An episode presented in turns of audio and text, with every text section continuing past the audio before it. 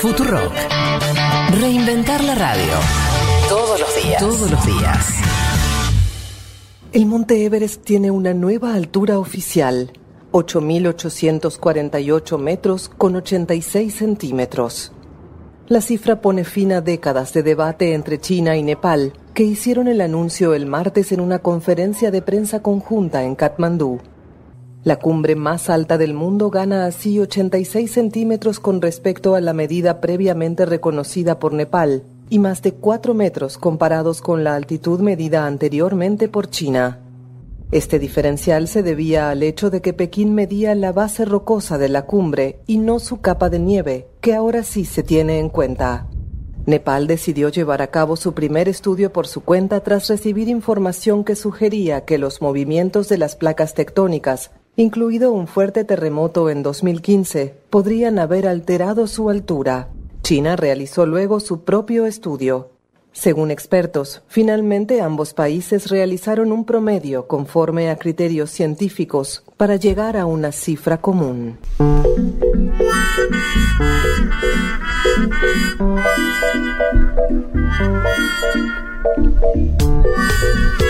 A mí me gusta siempre eh,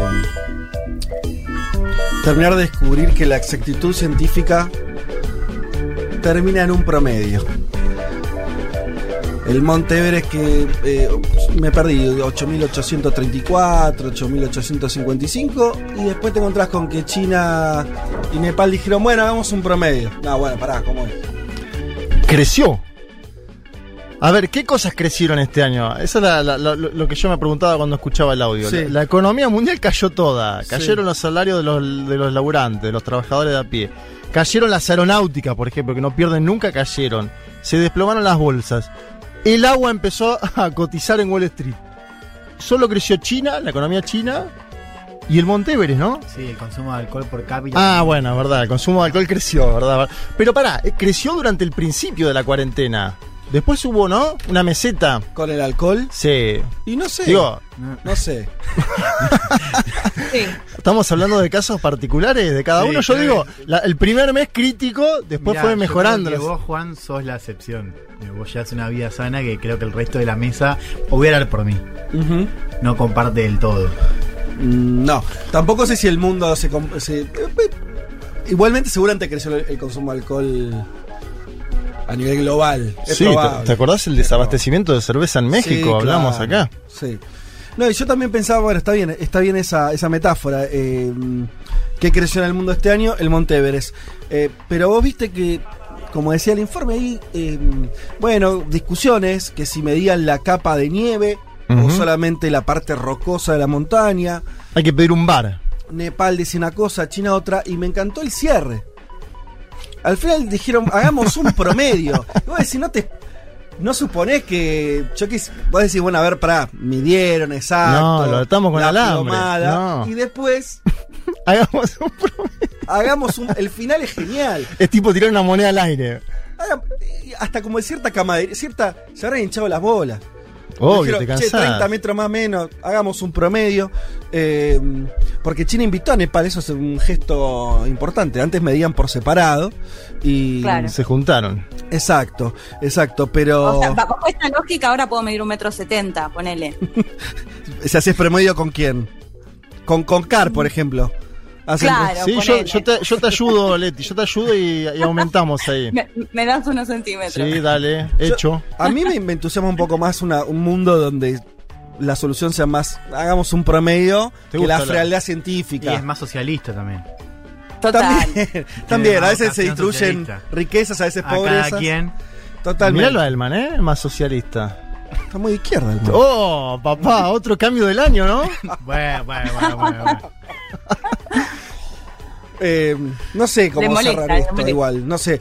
Eh, Yo saqué algo positivo de este audio. Sí. De, de este y de los pasados. Hace semanas que no tenemos intro ni de Donald Trump ni de Bolsonaro, ¿se dieron cuenta? Lo, espectacular. lo- Es verdad. lo cual es algo sintomático, lindo, Es- final de año. Totalmente, es una, es una alegría. Tal vez podamos decir pocas cosas. Un poco lo extrañábamos a los dos, pero No sabemos, no sabemos, sí. El año que viene va a haber, vamos a estar eh, todavía encerrados o no, a nivel global, digo. Probable. No sabemos si las vacunas van a llegar a todos los países, a unos pocos. No sabemos un montón de cosas. Pero casi que tenemos la certeza que Trump va a pasar a ser una figura mediática, lo sumo, un político más. Pero es verdad que no va a alimentar como, como alimentó antes, eh, bueno, las diatribas internacionales. Es verdad, para anotar puntitos, para decir, bueno, ¿qué te dejó este año? Creció el Monteveres, decreció Donald Trump. Ahí va. que estamos defendiendo el derecho a. Uma rígida política de controle da natalidade. I asked one of the top people in China. I'm going to deliver Brexit. Dicen que yo soy el presidente pobre. Pobres son los que quieren más. The International Monetary Fund is also 信心和决心不会变。Предусмотрены выплаты на первый. Nuestra gran nación, que viva México.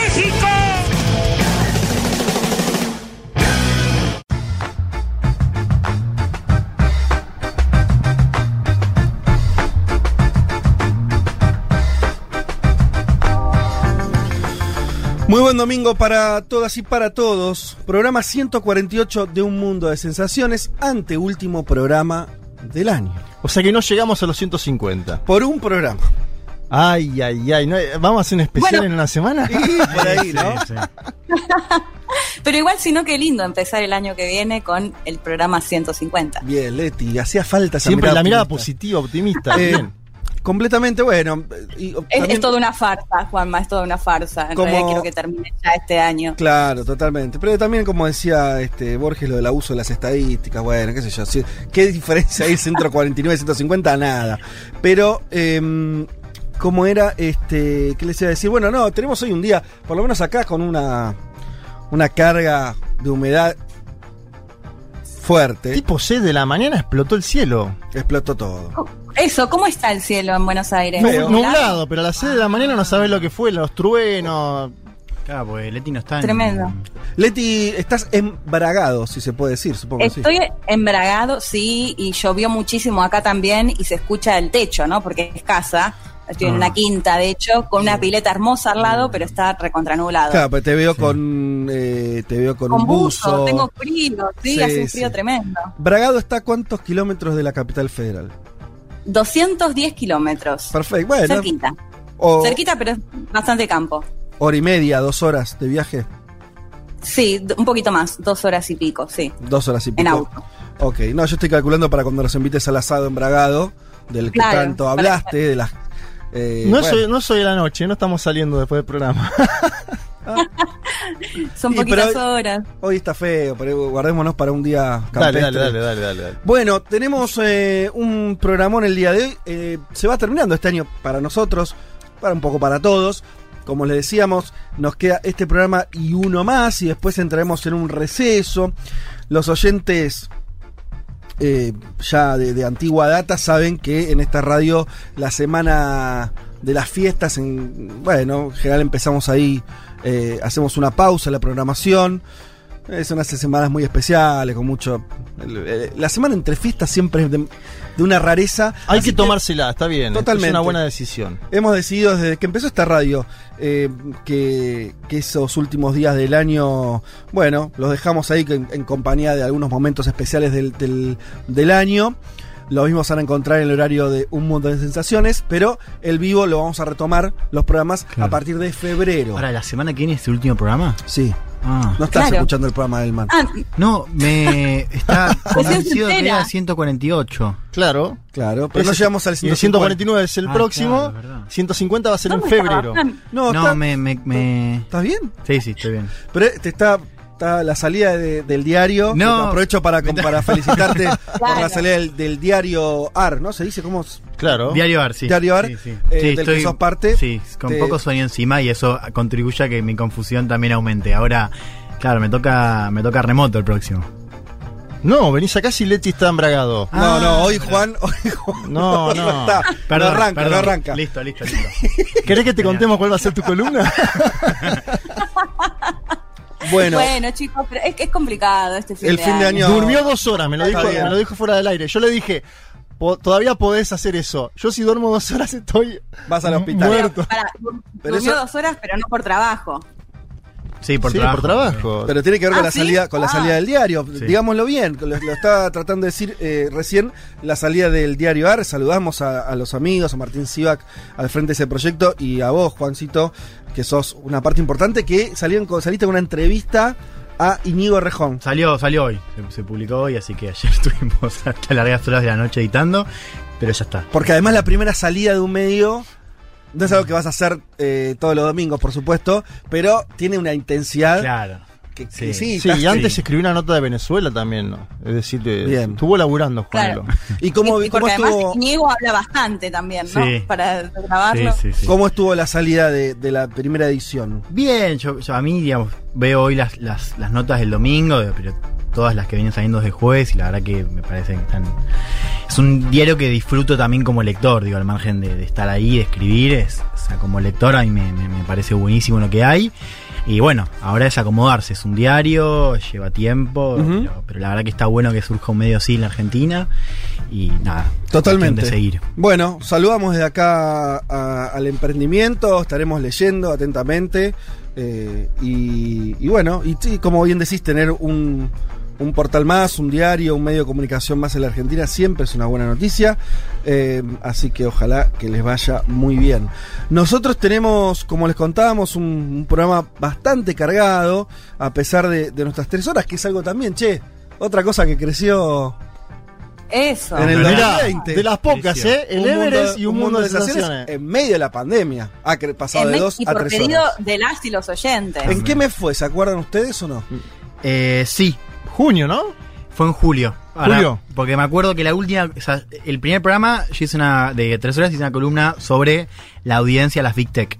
Y Sí. hoy retomamos eso. Así que fue Mirá qué lindo Mirá, ciclo.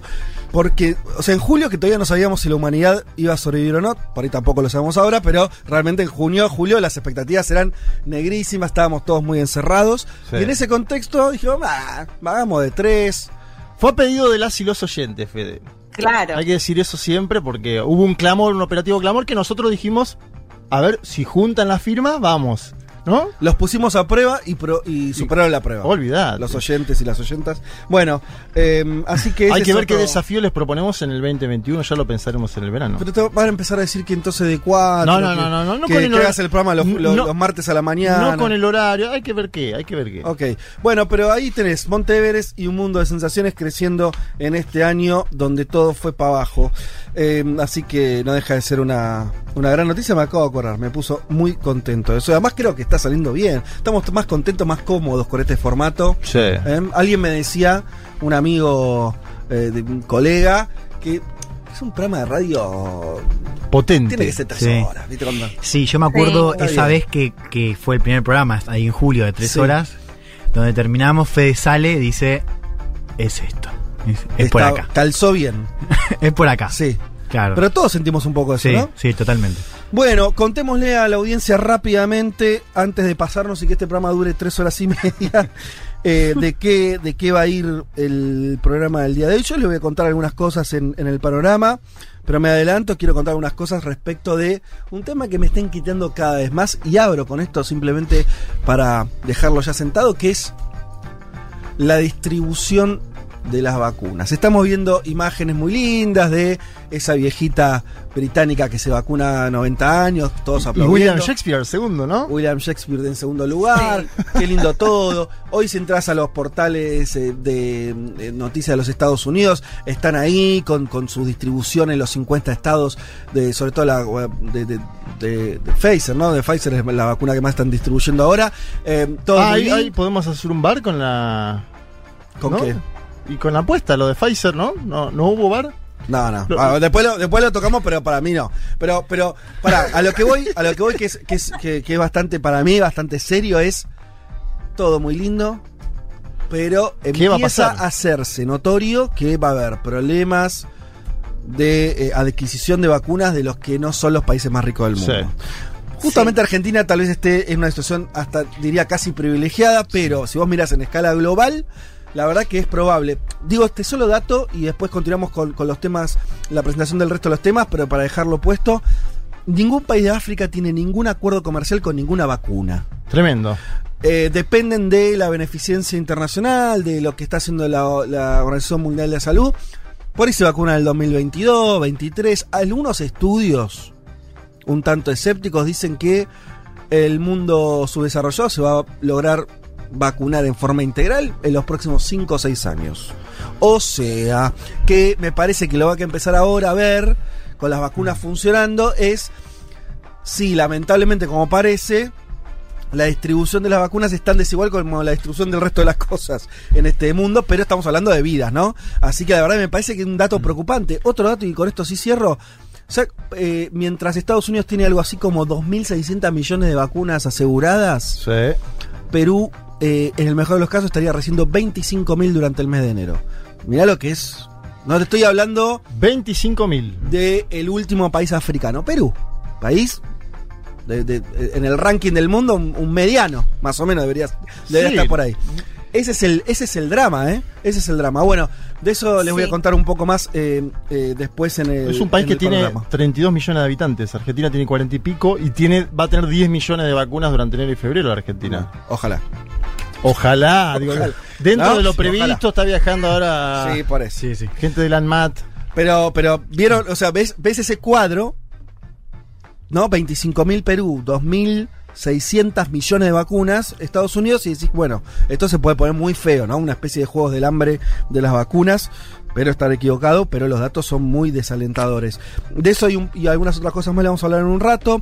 Eh, vayamos este, velozmente a, a picar los demás eh, temas. Elman, ¿querés arrancar? Dale, bueno, yo voy a hablar de lo que pasó esta semana, la demanda eh, de Estados Unidos, la Comisión Federal de Comercio de Estados Unidos, junto a 48 estados, a. Facebook. Es la demanda más importante hasta el momento, digamos, de todas las que vinimos viendo contra las famosas Big Tech. Esta es la más grande, es una demanda eh, por abuso de competencia y prácticas eh, monopólicas, y es una demanda que sugiere como remedio, como respuesta, la separación de Instagram y WhatsApp de Facebook. Esto no quiere decir que vaya a suceder, pero la misma demanda desde digamos, plantea que una posibilidad de revertir estas prácticas es separando a Facebook de WhatsApp e Instagram. Vamos a hablar de esta demanda y vamos a marcar algo que ya venimos hablando, ¿no? Que es esta puja, esta ofensiva para recortar el poder de las Big Tech, que son las grandes ganadoras de la pandemia. Juan preguntaba hace un rato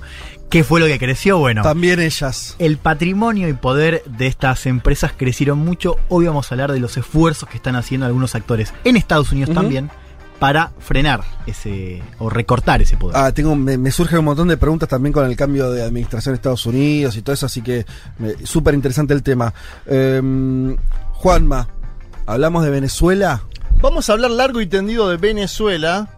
Eh, hubo el domingo pasado elecciones legislativas en ese país eh, sudamericano caribeño, participación del 31% del padrón electoral, triunfo del gran polo patriótico de Nicolás Maduro Moros, cuya fuerza principal es el Partido Socialista Unido de Venezuela, el PSV.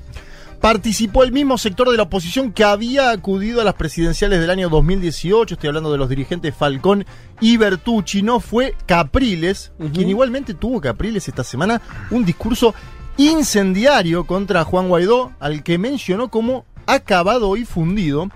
Nos vamos a hacer varias preguntas. ¿Cómo queda la oposición a Nicolás Maduro tras estos comicios? ¿Dónde el chavismo vuelve a la Asamblea Nacional? ¿Qué pasó con ese millón de votos duros del chavismo que no acudió a las urnas?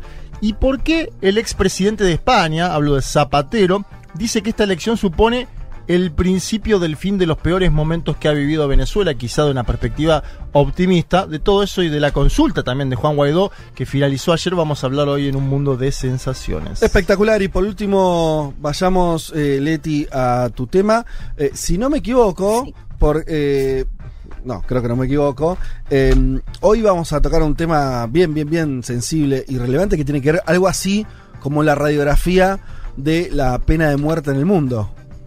Así es, Fede, porque casi 40 países en todo el mundo todavía mantienen la pena de muerte, eh, más allá de que algunos por ahí no han ejecutado personas en los últimos años, pero bueno, vamos a estar contando un poco. Cuáles son los países que más ejecutan personas, por qué delitos ¿Y, y cuáles son, además de las críticas de quienes se oponen directamente a la pena de muerte, también hay otras denuncias acerca de cómo se llevan adelante incluso en el marco del derecho internacional, o sea, violando al- el derecho internacional, ¿no? Así que vamos a estar contando un poco, eh, como lo dijiste vos, ¿no? Un poco la radiografía de la pena de muerte en el mundo. Sí, que parece algo del pasado, pero al mismo tiempo. Hubo una, una noticia no. esta semana, ¿no? Con lo de. Con el Brandon Bernard, ese, ese preso norteamericano que lo, lo ejecutaron, afroamericano, Sí. y por el cual hubo muchos pedidos de parte de la sociedad civil y lastimosamente fue ejecutado. Bueno, Sí. Perdón, Leti, sí. No, que sí, totalmente digo que Estados Unidos es uno de los casos en los que nos vamos a basar porque de hecho desde hacía 16 años que estaban prácticamente paralizadas las ejecuciones y lo que hizo Trump en este último año fue ejecutar a unas cuantas. Pero bueno, ya lo vamos a estar contando más en detalle en la columna. Hermoso, por decir algo. Eh, bien, bueno, todo esto y mucho Me más. puede que después, después de lo que las apologías que hiciste el domingo pasado, ¿Qué apologías hice? No, no, no. no. Y defendiste un coche bomba. Chicos, no, pero no. matar No, animales. No vas a comparar un ajusticiamiento popular con el Estado, con el Estado a sangre fría, eh, con- condenando a muerte a una persona. Bueno, no, de todo esto y mucho más vamos a estar entonces eh, en minutos nada más comentándoles eh, algunas cosas que están pasando en el mundo. Justamente un mundo que, que se está moviendo, podríamos decir, con la vacuna, que empieza a, a moverse. Vamos a escuchar. Mira, ahí va. Epa. Si les parece, banda británica New Order haciendo en honor a- al comienzo de la vacunación en ese país, War in Motion.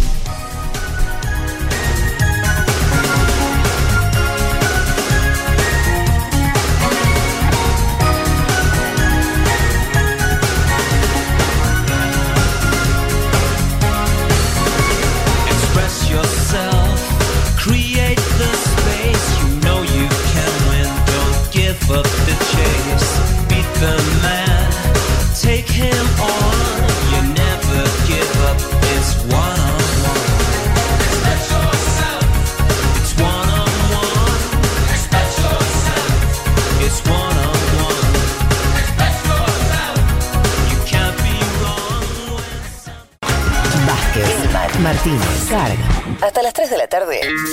Un mundo de sensaciones. Futurock.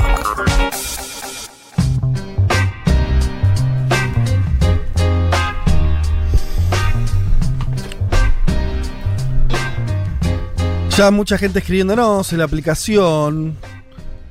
Pasó lo que sospechaba, gente preguntando que si el año que viene vamos hasta las 4 de la tarde. Te No. anticipo que no. Ninguna chance. Y acá me- estas cosas me gustan. Peroncha Mística dice: Programa 149, si sumás todos los dígitos, da 14. En el tarot, el 14 es la muerte. Gra- muchas gracias. Excelente número para cerrar. ¿Eh? Bueno. Y en la quiniela es el chupi, ¿no? El Muy a 14. tono en el año. En la quiniela es el chu- me gusta muchísimo más esa. Bueno, pero, el 14. eh, De hecho, una, una- la segunda hinchada más popular de este país eh, es el 14, los bolochos del tablón, ¿no? Eh, Mel dice voy a estar muy sola los domingos sin un mundo. Bueno. Ya una- volvemos. Nada que una serie de Netflix no, no compense, por decir algo. es un mes nomás que no- está bueno, nos van todos nos renovamos un poco. Nosotros que descansamos un poco boludo. y ustedes que nos extrañan un poquito, entonces cuando volvamos en febrero van a tener más ganas de escucharnos. Eh, y después hay gente que nos manda eh, un montón de cosas este, de- del estilo ¿Qué mandan? eh, fotos de asados, fotos de eh, hedonismo dominguero y un desayuno que es más propio, parece un hotel cinco estrellas, donde hay un huevo, donde hay jamón, bueno, boludo, palta. eh, Ani, media pila, Ani. Yo, yo me- fue un, lo mío fue un café sin más. Bueno, pero muy contentos de, de saber que están del otro lado todos ustedes. Antes que nada les comento una cosa. No sé si ustedes, compañeros, lo saben, pero eh, mm, Futurock está proponiendo que la gente adelante su regalo de cumpleaños. Ajá, a ver. Básicamente, te invitamos a regalar los libros de ediciones Futurock. ¿Cómo haces? Es muy simple. Elegís un libro, escuchen bien. A ver. El de Fito, ponele. El man que estás medio dormido. El de Fito. escuchá. El que vos quieras. Vos elegís un libro, el de Fito, pero también tenemos nuevos lanzamientos. Yo voy por el de periodistán. Está el de Está Periodistán. muy bueno el de Periodistán, ¿eh? Juan Diego Sí. Encardona acaba de sacar un libro de relatos que está buenísimo. Eh, Barrio Recanati, eh, un libro De mostras. de mostras del rock, que con un libro de ilustraciones, que es espectacular. Eh, la novela de Ayelen Vázquez, todo esto, etcétera, etcétera, etcétera. Bien, el libro que vos quieras, elegís, puede ser varios. Vos tenés, le regalás a un amigo. a ¿El, el de Julita también está? ¿El de Evita? También, por supuesto. Entra en el catálogo. Eh, le, le querés regalar a amigos, a familiares, a tu pareja, a, lo que, a quien quieras. Sí. Reservás la fecha Ajá. y se lo mandamos a esa persona a la puerta de su casa. Qué Vos bien. decís, che, quiero que el 23. No, al- eh, por supuesto, no te vamos a poder hacer la entrega el 24 a las 12. ¿No? Pero en, estas, en estos días previos a Navidad. Le mandamos nosotros el regalo que vos elijas a esa persona, que además le va a llegar eh, una, un, un mail, una- todo una, como un, un regalo integral en una Navidad que va a ser más complicada, que vos por ahí te encuentres Claro. Ah, para ya, dar ya, regalos sí. presenciales a mucha Claro. gente. Eh, así que eh, eso, los Ma- envíos. mañana es mi cumpleaños, no sé, se las tiro. Bueno, está muy bien. Está muy bien. ¿Llega hasta Bragado el servicio? Sí, por supuesto. Envíos a todo el país y descuentos para la comunidad Futurock. Además, hasta agotador stock, podés pedir el libro firmado por el autor ¡Epa! sin costo adicional. También agregamos gift card para sorprender a tus amigues y que por ahí vos querés a alguien regalarle una cantidad de dinero en libros. ¿Y que y que él elija? elija, etcétera. Y se arma toda una, una cadena de regalos y de libros. Eh, así que y ya, bueno, que tenemos un- una cantidad de, de, de- de títulos variados. Eso también que- creció este año, Sí, ¿no? también, también. La editorial. No, y está buenísimo porque salir a comprar además en esta época, ya generalmente en época de, de fiestas es insoportable ir a comprar algo a la calle, Sí. más en este contexto de pandemia, está buenísimo que lo lleven hasta la casa. Totalmente, Leti. Bueno, así que ahí está, hecho el anuncio. Los que quieran hacer sus regalos de Navidad, diría que arranquen. Además, también en algún punto un poco te lo sacás de encima, en el buen sentido. Adelantá, después no estás preocupado. Si, che, ya 22 y no resolví, resolves ahora por internet. Y al mismo tiempo a la persona le va a llegar con una calidad, le va a llegar el regalo a la puerta de su casa. Eh, así que bueno, todo eso lo investigan un poco más entrando, por supuesto, como siempre, a la página de Futurock y más concretamente a la solapa libros y ahí pueden hacer eh, los pedidos que quieran. Nos metemos rápidamente en el programa informativo del día de hoy. Les cuento algunas cosas. Hay una cosa que vamos a tener que tratar. No es un país del que hablemos mucho en este programa. Me refiero a Cuba. Pero que a partir del primero de enero, Sí. en un aniversario más de, de la revolución del 59, van a dejar de circular eh, la moneda paralela, la- la- el famoso Cook, que equivalía a un dólar estadounidense. Ustedes saben, desde hace muchísimos años, Cuba tiene un sistema bimonetario, tiene un peso cubano no convertible, que vale unos 20, eh, o sea, 24 pesos cubanos equivaldrían a un dólar, y después tienen un, un otro peso, que es este Cook, que es convertible con los dólares, y es el que se usa sobre todo para hacer compras vinculadas también a productos importados, etcétera, etcétera. Ese sistema... Hay uno para el turismo, básicamente, y otro para la población cubana. Sí. Para ponerlo en términos criollos. Claro. Ojo que también la población cubana también ahorra Una parte tiene acceso, claro, la que se dedica al turismo, exactamente. o la Claro. que le llegan remesas de familiares del exterior, Total. etcétera. Sí. Cuba convivió con esta situación bimonetaria, pero lógico, nosotros en Argentina lo sabemos también con esto de tener dos, tres tipos de cambio. eh, Siempre es una complicación. Sí. Esto es estructural de Cuba y han decidido dejarlo. Eh, terminarlo a partir del 1 de enero, no va a circular más el CUC, van a unificar, lo que va a suponer inevitablemente algún tipo de evaluación. ¿sí? Claro. como pasa siempre en estos casos. Se anunció ya un aumento que van a quintuplicar los salarios, o sea que están esperando una inflación también importante. Y Claro, eh, eh, eso escuchaba que decía el presidente cubano, ¿no? Que una de las mayores cosas que temían o que van a pasar es una inflación mu- muy, alta después de esta decisión. en un contexto, algunos dicen ya que esta situación de ahora, de los últimos, del último año, sobre todo de Cuba, donde básicamente se juntan la crisis venezolana de hace muchísimos años, que era un soporte, una ayuda económica muy relevante para la isla, más la pandemia, está llevando a Cuba a una situación similar a la de su periodo especial, que es el término que ellos utilizaron para denominar los años que vivieron posteriormente a la caída de la Unión Soviética. Hasta que se empezaron a recomponer a finales de los años 90. O sea, es una situación muy crítica en términos económicos y sociales. Siempre Cuba intenta que no afectara a, los, a, a la, a la salud, la educación, sus grandes banderas sociales de la revolución, pero están enfrentando ahora un desafío económico importante, ¿no? Porque esto es la, la forma, esta situación bimonetaria que funcionó Cuba desde el año 94, justamente en- ah, cuando estaba en ese periodo especial. Así que hay que seguir de cerca qué pasa con ese proceso. Ahí está el anuncio, como bien decía Leti, que lo hizo las máximas autoridades, incluso Raúl Castro ahí, como diciendo vamos a hacer esto y va a salir, pero nerviosismo, dudas, eh, qué va a pasar con... eh, ¿Cuánto se va a complicar más la vida de, de los cubanos o no con esta medida? Y el turismo, aparte, sufrió mucho este año en Cuba por las limitaciones del turismo, ¿no? Una de sus fuentes principales Caída de en picada. ingresos, caída en picada. Se le suma a Donald Trump en la Casa Blanca durante todos estos años.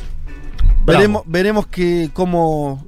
Uno lo que se imagina siempre es que Cuba atravesó momentos realmente muy difíciles, ¿no? Por eso yo decía, al principio de los años 90, Sí, sí, sí. caída del bloque socialista, se decía que Cuba caía todas las semanas y bueno, se la fue bancando, así que veremos si, si esta coyuntura también la resuelve.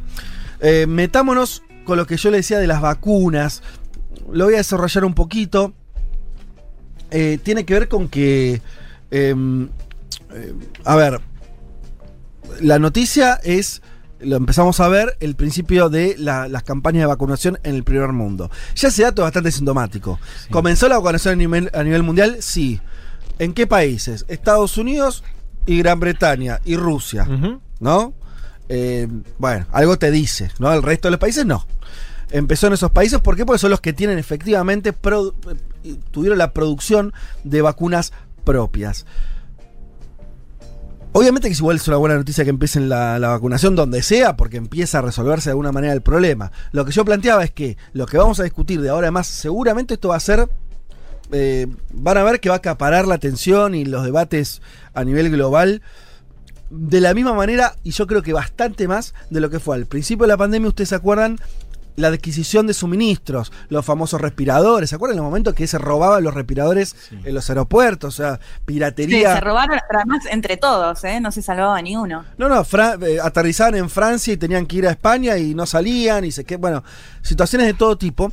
Con la vacuna esto yo creo que se va a multiplicar. ¿Por qué?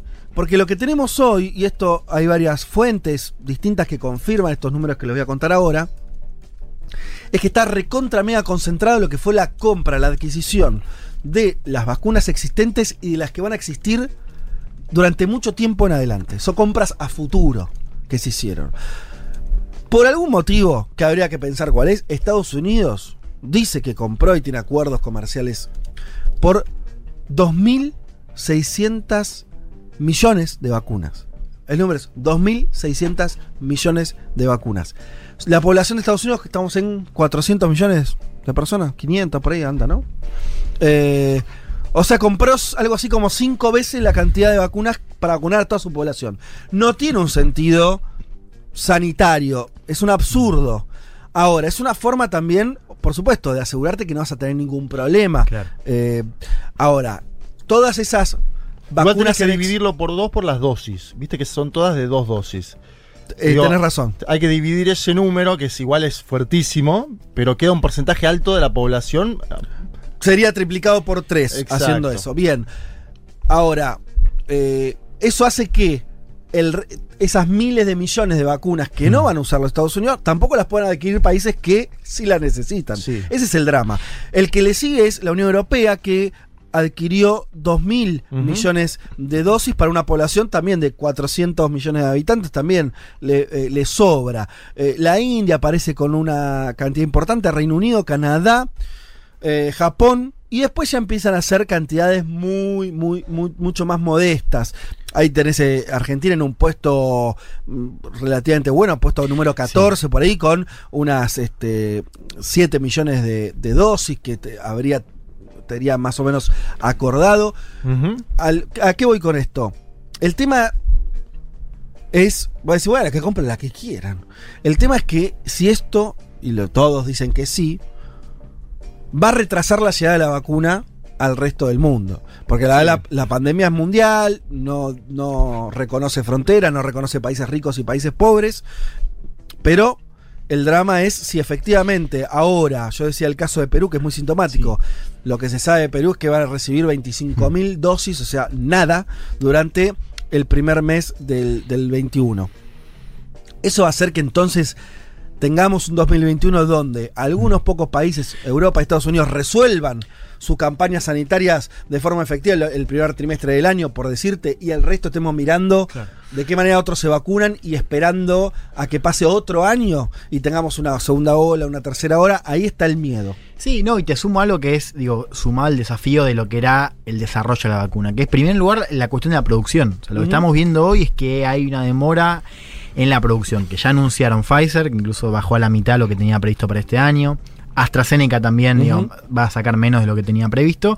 Y en general la capacidad de producción a gran escala tiene un déficit importante y lo está mostrando ahora. Y es algo de lo cual se está hablando poco. Sí. Y eso quiere decir, digo, siguiendo lo que decías vos, que eh, vos podés tener un acuerdo, es un país de renta media, pero claro, la- vos sabés que la, la primera tanda de vacunas va para los países que pagaron la vacuna antes, porque fueron quienes la financiaron. Entonces vos también podés tener un acuerdo, pero hay una cuestión del plazo ahí también. Yo estoy solamente marcando que en los acuerdos ya hay una gran desigualdad. Claro. Y vos decís otra cosa que, que es Claro. muy importante. Además de eso, hay una segunda desigualdad, que es que efectivamente te cuándo te llega la vacuna. Y eso es probable. Si vos me preguntás, eh, hablando de Argentina un segundo, esperemos que Putin cumpla. Y Sí, creo bueno. que no hay mu- creo que no, hay mu- no tenemos mucha más garantía que esa hoy. Y ¿eh? tenemos poca información respecto a, a las, digo, dónde y a qué escala está produciendo Rusia. Por eso, nos agarramos de lo que está diciendo Putin o Alberto, pero realmente tenemos poca información de la. eh, poca información en general respecto a la producción. Y menos información en esos proyectos. Y y no, digo, también eh, pensemos en, en- en la importancia, ahí digo, vos decías estas escenas, ¿no? De, de, de- de poca colaboración y cooperación. Y acá pensemos en la cuestión de la producción. Hay una manera también de, o una forma que, que podría aliviar la cuestión de la producción, que es liberar patentes. India ya está produciendo un montón con acuerdos con los grandes laboratorios, que es líder en la producción de vacunas y de genéricos, podría hacerlo. Ahora, fíjate qué interesante esto. Hubo una propuesta que lideraron India y Sudáfrica en la OMC para liberar patentes. Bueno, Estados Unidos, Se Canadá. Europa y Brasil, entre otros, se pusieron. Digo, también pensemos, digo, hay países que no solamente están en esa desigualdad, sino que además están bloqueando iniciativas Claro. para garantizar que la producción aumente y que entonces las vacunas lleguen antes. Yo por lo que decía Fede vos de lo que pasó la piratería en la primera fase que vimos, ¿no? Con los insumos médicos, hay algo que sucedió ahí que fue la famosa diplomacia de las mascarillas de China, ¿no? Así se le llamó. Y China es un Sí. actor del que se está hablando muy poco Muy ahora. poco. Pero China promete, China promete un gran anuncio para las próximas dos semanas en cuanto a las dosis de la vacuna china. China tiene cuatro vacunas en fase 3 y promete, al menos lo que se ha filtrado en algunos medios, por ejemplo, eh, el país, tener 600 millones de dosis para distribuir antes que termine este mes. Y es un país que va a vacunar poco en lo interno, porque tiene muy controlada la situación del COVID. Entonces, todos los, todo lo que genere en términos de producción, China lo puede vender y eso puede ser una posibilidad para los países periféricos. Y puedes, y, y entonces tomando esto, tomando lo que yo decía de Rusia, bueno, digamos, eh, Carla Bisotti, la viceministra, está. Viajó ayer con Via- Cecilia es- Nicolini, sí. Está ya, eh, fue, se va a quedar toda esta semana Sí. gestionando lo que sería el primer embarque de vacunas que, rusas que llegarían a la Argentina en los próximos días, próximas semanas. Em, tomando esto que están diciendo, que sería Rusia teniendo una política mm, distinta en el sentido de acuerdos más gubernamentales y políticos, más China, que se sabe poco, pero supongamos que replica ese esquema y demás, va a ser muy fuerte en términos, yo diría, simbólicos y no tanto, si asistimos a un mundo donde los países capitalistas centrales se vacunan y se desentienden de la salud y la vida y la muerte del resto de la población mundial y Rusia y China tienen una política distinta. Yo no soy, eh, lo hemos discutido acá más de una vez, un enamorado en lo más mínimo de, de- de- de- de esos sistemas, esos gobiernos, no me parecen, eh, eh, no los tomaría ejemplo para, para mm, nuestra región, nada. Ahora, eso es una cosa. Otra cosa es la demostración palpable de no sé, Estados Unidos que siempre tenía sus propuestas panamericanistas, la Unión Europea que te manda el rey Juan Carlos, no sé, viste como eh, somos parte de un mismo eh, hemisferio y, no, y te dejen garpando en el momento más crítico para la humanidad desde los últimos 100 años. Sería, la verdad, un, eh, un acontecimiento de primer orden. Que no Sí. sé cuántas cosas cambiaría, ¿eh? Y hablamos de de- reordenamiento geopolítico, económico, de alianzas. Hasta ahora veníamos con la idea de Rusia es amiga de Venezuela, por Sí. decirte, ¿no? Para, para- yo para, para, para entender de dónde venimos. Eh, puede cambiar eso completamente. La verdad que la situación política, imaginen cualquier gobierno, saquémosle la ideología. Volvamos a Perú, por poner un ejemplo, con un gobierno desideologizado, que de pronto no le ayuda a nadie y. O sea, Sí, el que lo ayude- parece China. Y bueno. Eso es lo que decías vos, me acuerdo en su momento, cuando discutíamos la hegemonía posible de China a nivel mundial, vos decías, y pero falta lo cultural, ¿no? Que China permee en lo cultural, China no tiene un Hollywood, o acá no llega. Y eh, eh, esto tendría un sentido cultural fuerte, ¿no? El que te salva en el, en el peor momento. Veremos qué ocurre. Me parece que está abierto el interrogante. Estamos empezando a ver. La verdad que pasó lo que cualquier libro de geopolítica de hace muchos años diría, que es. No se preocuparon por ti, ¿no? No estarían. El primer mundo no estaría preocupado por la- eh, eh, el destino del tercer mundo. Eh, y eso, la ¿Cuándo lo verdad. estuvo? ¿Cómo? ¿Cuándo lo estuvo? Me pregunto. Claro, por eso te digo, lo que dice cualquier manual de hace 50 años, que era, que, que pasa que siempre vuelve esta idea de, bueno, viste como dice con el Fondo Monetario que cambió, siempre hay una idea de decir, bueno, Sí. la verdad que hoy las reglas no son tan así, la verdad que, qué sé yo, bueno, pero eh, no deja de ser completamente, a, a mí, a, mí me choquea que de vuelta constatemos la nula sensibilidad de los países más poderosos, porque el país más, los países más poderosos, incluyo por supuesto a la Unión Europea, son los que más tienen recursos también para... Estamos hablando de que va a haber un problema de logística. Vos no ves nada, no ves ninguna preocupación por solucionar eh, la, la- la información que hay sobre África. Es preocupante. África, está bien que no tuvo la explosión por ahora de, de- de mu- en cantidad de muertes que tuvo otras regiones del mundo con el coronavirus, pero es una pandemia mundial, afecta a todos los países. Están ahí a la deriva, ¿no? Es una cosa. Sí, quedó, muy- quedó claro. El caso digamos. de Quedó muy claro. es el más evidente, ¿no? Porque salvo las vacunas de este, en, en lo de COVAX, ¿no? Que la Mm. idea es que la distribución sea similar, no tiene estas firmas que vos comentabas antes, ¿no? A diferencia de la Unión Europea, que no sé ya cuántos contratos tiene para recibir vacunas. Creo que son seis mínimos, me parece que, que ya firmaron porque van a recibir las vacunas. De hecho, creo que Angela Merkel había hecho referencia a África y esta, Sí. no sé si a África puntualmente, pero a los, a los países Sí, a este problema. como sí. No, y un último apunte que es, ahora va a ser interesante porque digo, COVAX, esta iniciativa que, que patrocina Gavi y la OMS, que es, que es la iniciativa que busca garantizar el acceso de, de países Claro. de renta baja. Digo, por ahora Rusia no adhirió, China adhirió sí hace un mes y Estados Unidos no, no adhirió tampoco, digo, al igual que Rusia. Claro. Ahora, va a ser interesante ahora a ver qué hace, porque Biden por ahora no dijo que se va a adherir. Entonces, ahora me parece que vamos a ver también este, esta, esta nueva, un nuevo capítulo en el debate de, de cuánto había de agencia, cuánto de estructura en los Estados Unidos de Trump. Digo, Claro. Posiblemente, digo, Biden. Bueno, la, pregunta está abierta. Digo, el hecho de que Biden sea presidente, ¿va a cambiar en algo la posición de Estados Unidos? ¿Va a poder recuperar o al menos acercar eh, escenarios para una mayor cooperación? ¿O va a seguir todo igual? Eh, bueno, así está el tema. Para mí es un tema central que va, que va a ocupar la agenda. Me parece que por ahora eh, lo, lo que las expectativas de países como Argentina me parece que están mucho más en los acuerdos políticos que, que- que realizaron eh, y que, que- las expectativas comerciales, de los acuerdos más comerciales, que me parece que van a estar muy sujetos a un una angurria de los países del primer mundo que veo difícil que suelten eh, vacunas, dosis eh, para, para sociedades eh, que no sean las de ellos mismos. Y me parece que el tema de la vacuna, que es la diferencia entre la vida y la muerte, nos va a poner a todos un poquito sensibles si vemos que avanzan los programas de vacunación en algunos países y en otros no. No va a ser joda ver eso, ¿eh? No va a ser algo que ves, nu- que ves no, no va a ser una balanza comercial más. No va a ser, ah, che, la deuda externa. No, no. Va a ser la constatación de que algunos se vacunan y otros no, eso va a ser, eh, para mí, por ahí eh, me equivoco, pero creo que va a ser un shock eh, de cómo miramos el mundo, ¿no? Me parece que va a ser una demostración muy fuerte de- del mundo desigual, injusto que. Y aparte porque que se va a ver en tenemos. la cifra, Fede. Vas a ver la cifra de muertos que empieza a bajar. Y en otros países en no. otros países no. Donde además, vaya, bueno, en América Latina tenemos el invierno, ¿no? En los próximos. Sí, a partir de marzo se meses. complica. Exactamente.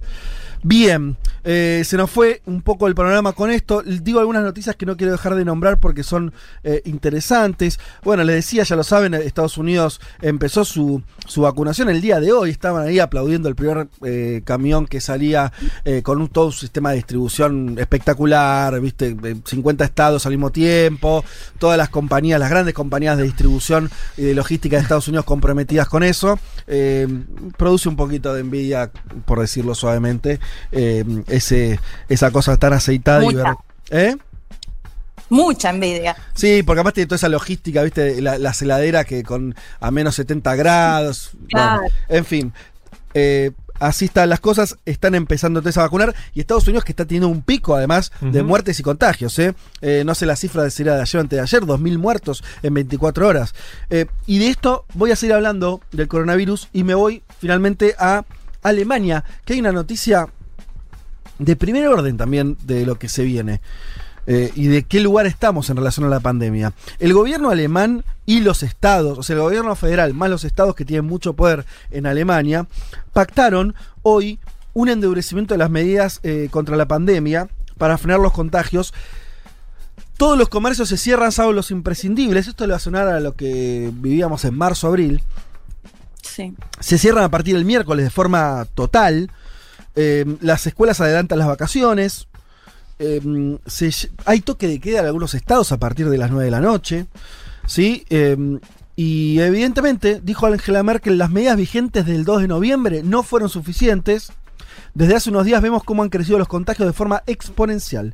Hay una necesidad urgente de actuar, dijo Merkel ante la prensa y recordó que, bueno, el problema claro es que ellos necesitan tener una incidencia de, de- de contagios de 50 por cada 100.000 y están en 170, ¿sí? En los contagios en las últimas 24 horas en Alemania fueron 20.000 y 321 muertos. ¿Se acuerdan que Alemania históricamente tenía una tasa muy baja de muertos? 24 horas, 320 muertos, una cifra altísima. Y las sensaciones de descontrol de la pandemia en ese país. Un Yo país que lo tuvo muy manejado. Breve, Merkel es muy cerebral, muy fría, eh, y la vi muy mal cuando comunicó esto, la vi como emocionada diciendo, muchachos, eh, casi que es un límite esto, vean el video si pueden, porque se la ve expresivamente acongojada por la situación. Bueno. Sí, rogando, digamos, de- rogando de alguna manera a los alemanes y alemanas que se cuiden sobre todo para las fiestas. Y Fede, te agrego un dato más. En Francia también toque de queda para el 31 de enero a partir de las 8 de la noche, creo. Yo digo 8 esto, o 9 de la. Sí, está bien decir esto porque en Argentina, por, por lo menos nosotros vivimos acá, lo vemos en, en nuestros medios de comunicación, existe esa, digo, todavía eh, la gente dice, bueno, pero la verdad, ¿cómo no podemos hacer una fiesta de Navidad como si nada hubiera ocurrido? Bueno, mira Alemania que eh, también está pasando por el mismo calendario de fiestas y la decisión que tomaron es extrema, ¿sí? Extrema. Y nosotros no estamos tan lejos hoy todavía de la situación eh, de Alemania, ¿no? Todavía todos los días se mueren muchísimos argentinos y se contagian y, en fin, así que la verdad que, que es otra muestra más de que el mundo está todavía complicado con este tema. Pero voy a terminar con una noticia buena onda A ver. que eh, ocurrió en Bolivia. Ah, El Servicio de Registro Cívico de Bolivia, el CERESI, reconoció por primera vez la unión libre entre dos personas del mismo sexo en ese país, tras una larga batalla legal emprendida por la pareja. Eh, se conoció esto el viernes. El CERESI, este organismo, decidió disponer el registro de la unión libre entre David Víctor Aruquipa Pérez y Guido Álvaro Montaño Durán, de acuerdo a este documento que anula otra resolución del 2018 que no lo permitía. Eh, y acá Nadia Cruz, que es la eh, defensora del pueblo, que Ujú. yo entrevisté cuando fue el golpe de Estado, una funcionaria que se bancó el golpe de Estado, no renunció y, quedó, fue uno de, uno de los pocos faros de legalidad que quedó durante eh, el gobierno de Áñez. Lo celebró esta medida y dijo que el CERESI haya determinado registrar la unión libre de los ciudadanos eh, David Aruquipa y Guido Montaño es algo para festejar. Este presidente fortalece el principio de igualdad ante la ley y permitirá a esta y otras parejas del mismo sexo ejercer sus derechos sin discriminación. Señalo esto de Bolivia porque es un país donde no había habido tantos avances, ¿no? Para, eh, en términos de diversidad sexual y demás, en los últimos años, tampoco bajo el gobierno de Evo Morales. De hecho, su, su rama eh, de, dirigentes feministas y demás, hay ciertos cuestionamientos a, a los gobiernos del MAS en ese sentido. Así que esto es un lindo, linda noticia y auspicio de mejores momentos eh, para. bueno, para lo que sería la agenda de la diversidad en Bolivia. Así las cosas, ya volvemos. En Estados Unidos no existe la licencia paga por maternidad.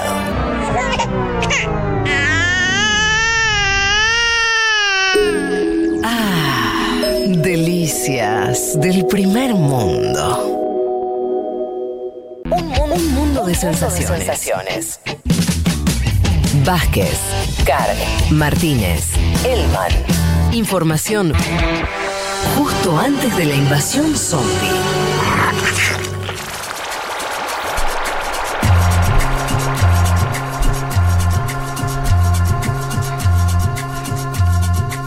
Muchos mensajes que están llegando a la aplicación. Drupi nos dice abrazo desde Córdoba, escuchándolos mientras limpio el departamento. Y una foto. eh, a ver, Drupi. limpiando con un lindo cuadrito de Maradona y mostrando una escoba el amigo mientras eh, limpia a su depto. Un abrazo grande. Es, es un programa también para escuchar Sí, mientras eh, el domingo. El, el- el domingo es un clásico, acomodar la casa. sábado y domingo, ¿no? Sábado, y domingo. Eh, así que seguramente muchos oyentes nos escuchan de esa manera. Hablando, muchos oyentes nos hablan de las vacunas.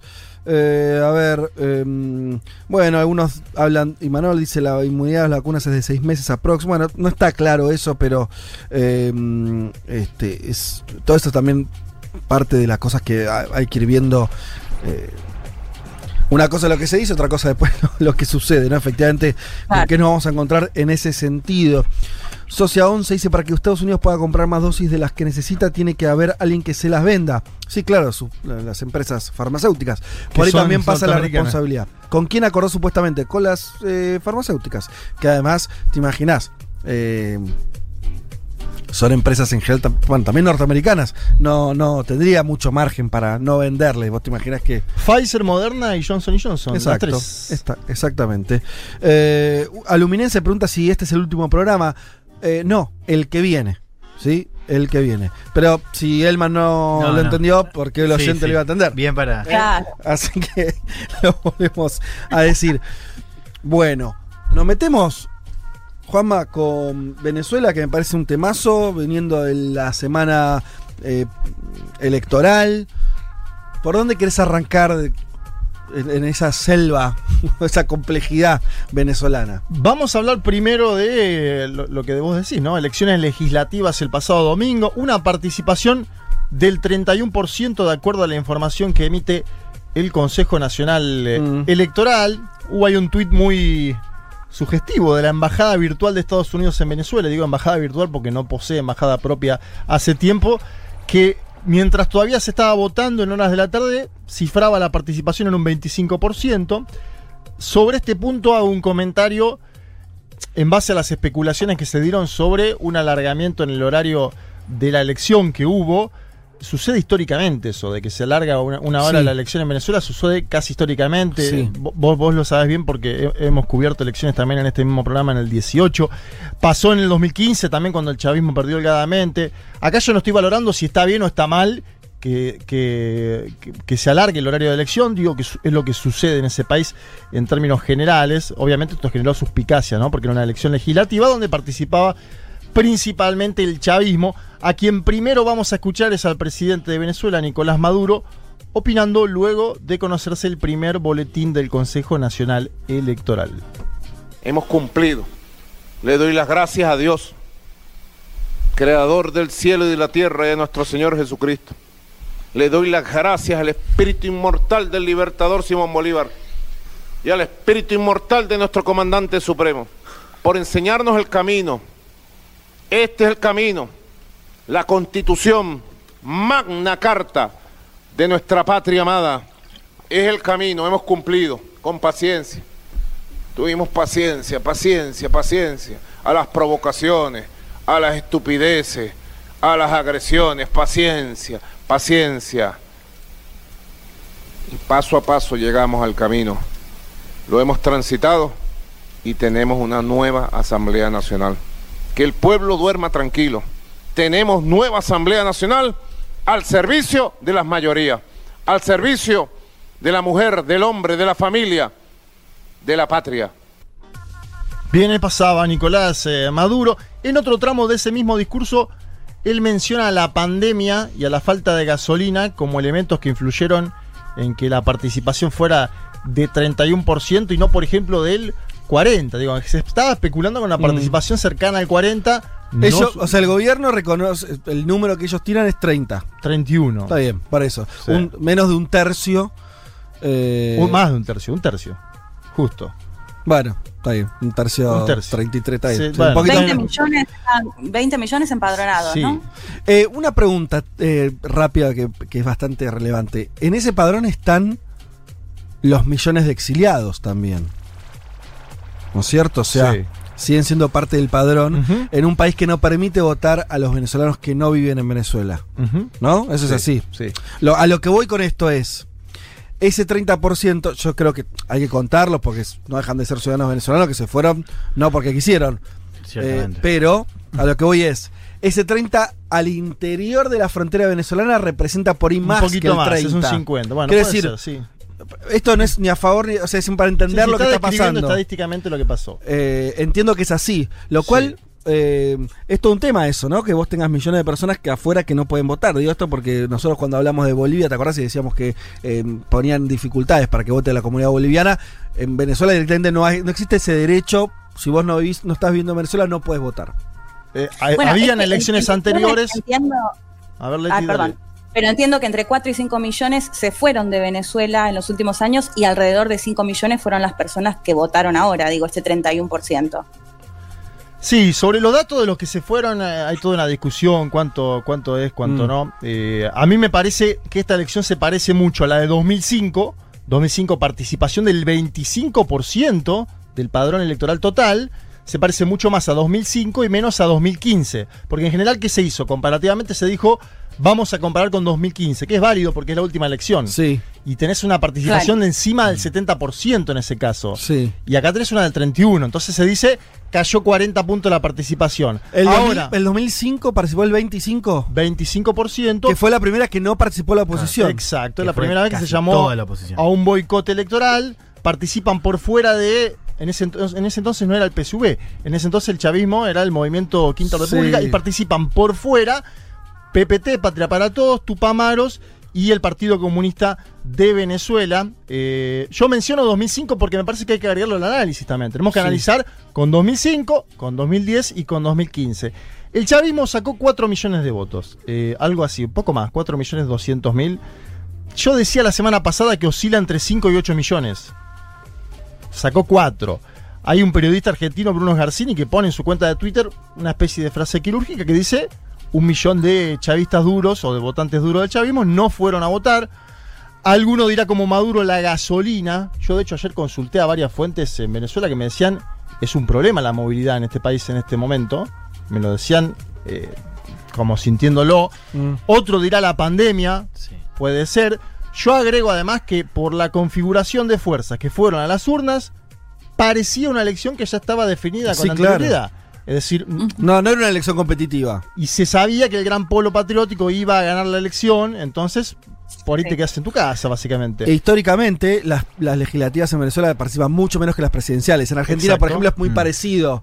No, no es que hay una, Sí. una baja en la participación. En Venezuela eso cambia drásticamente. Quiero que escuchemos a Juan Guaidó, autoproclamado presidente de Venezuela, que habló la misma noche del 6 de diciembre con tres banderas de Venezuela de fondo, como quien quiere sobreactuar algo que no es. Esto es increíble, pero así fue.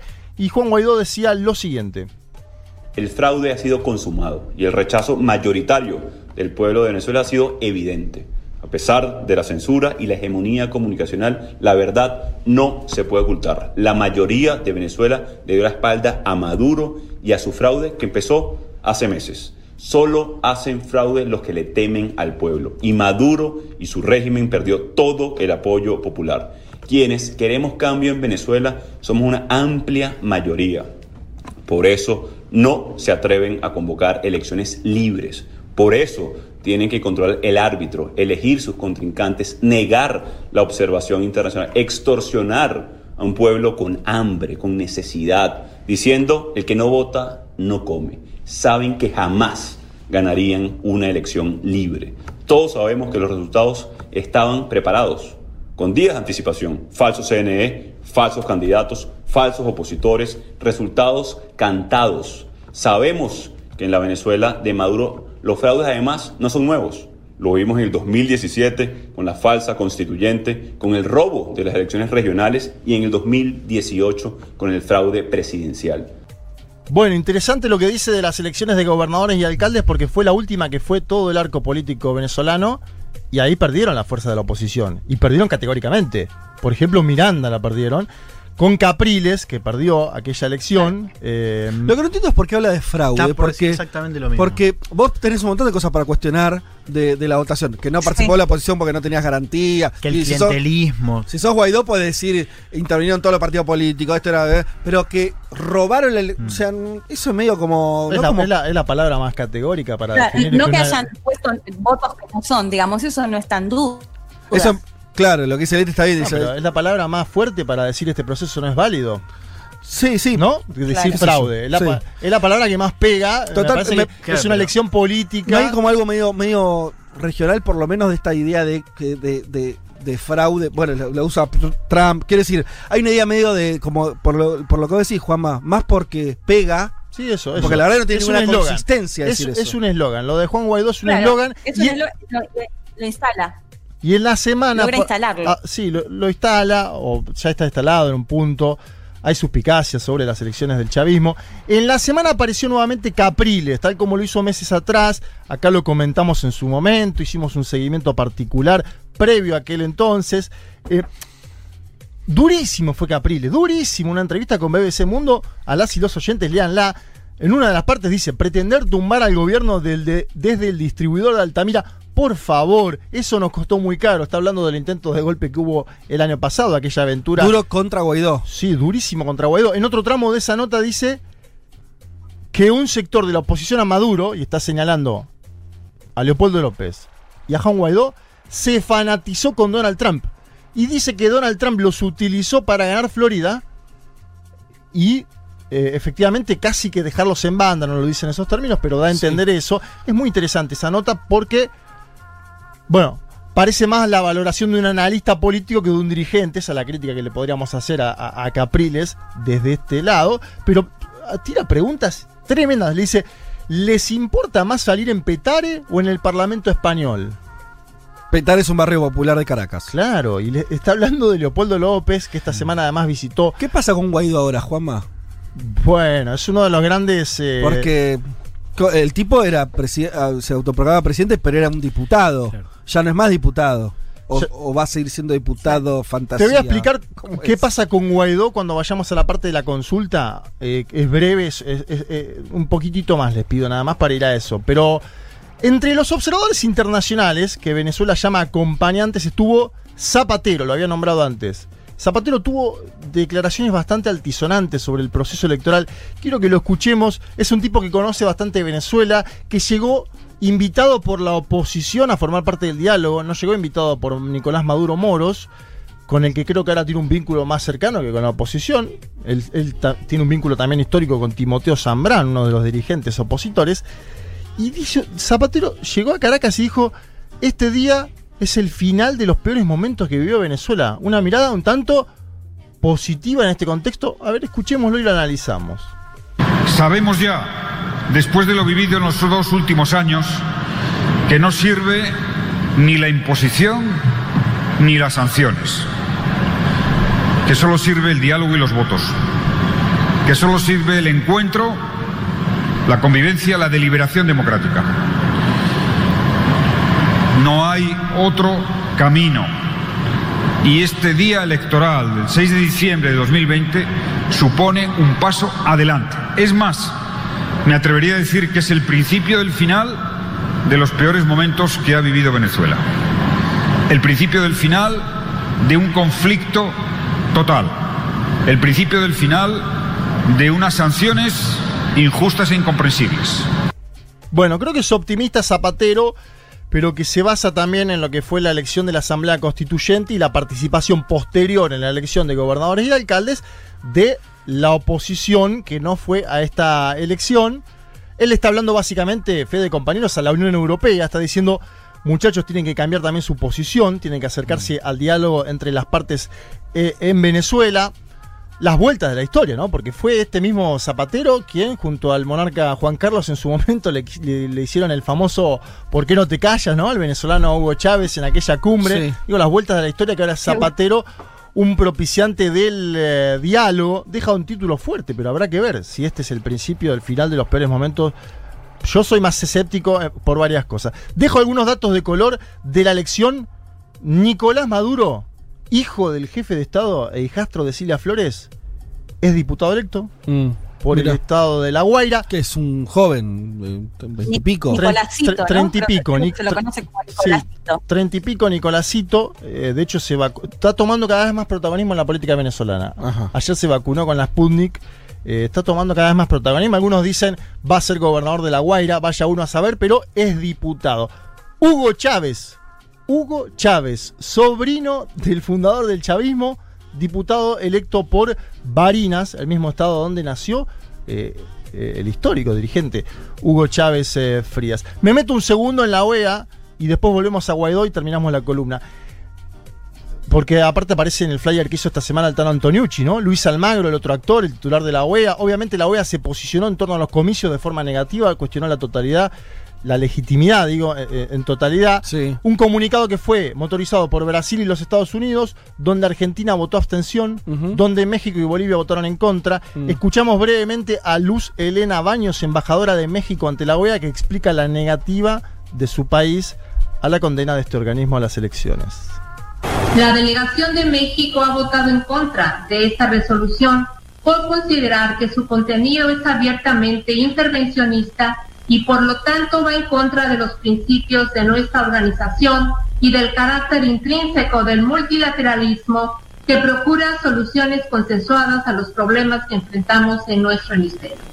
Mi delegación también votó en contra del proyecto de resolución porque fue negociado entre un grupo de Estados miembros sin abrirlo al diálogo con toda la membresía de la OEA, reiterando una práctica antidemocrática utilizada cada vez con mayor recurrencia en la organización.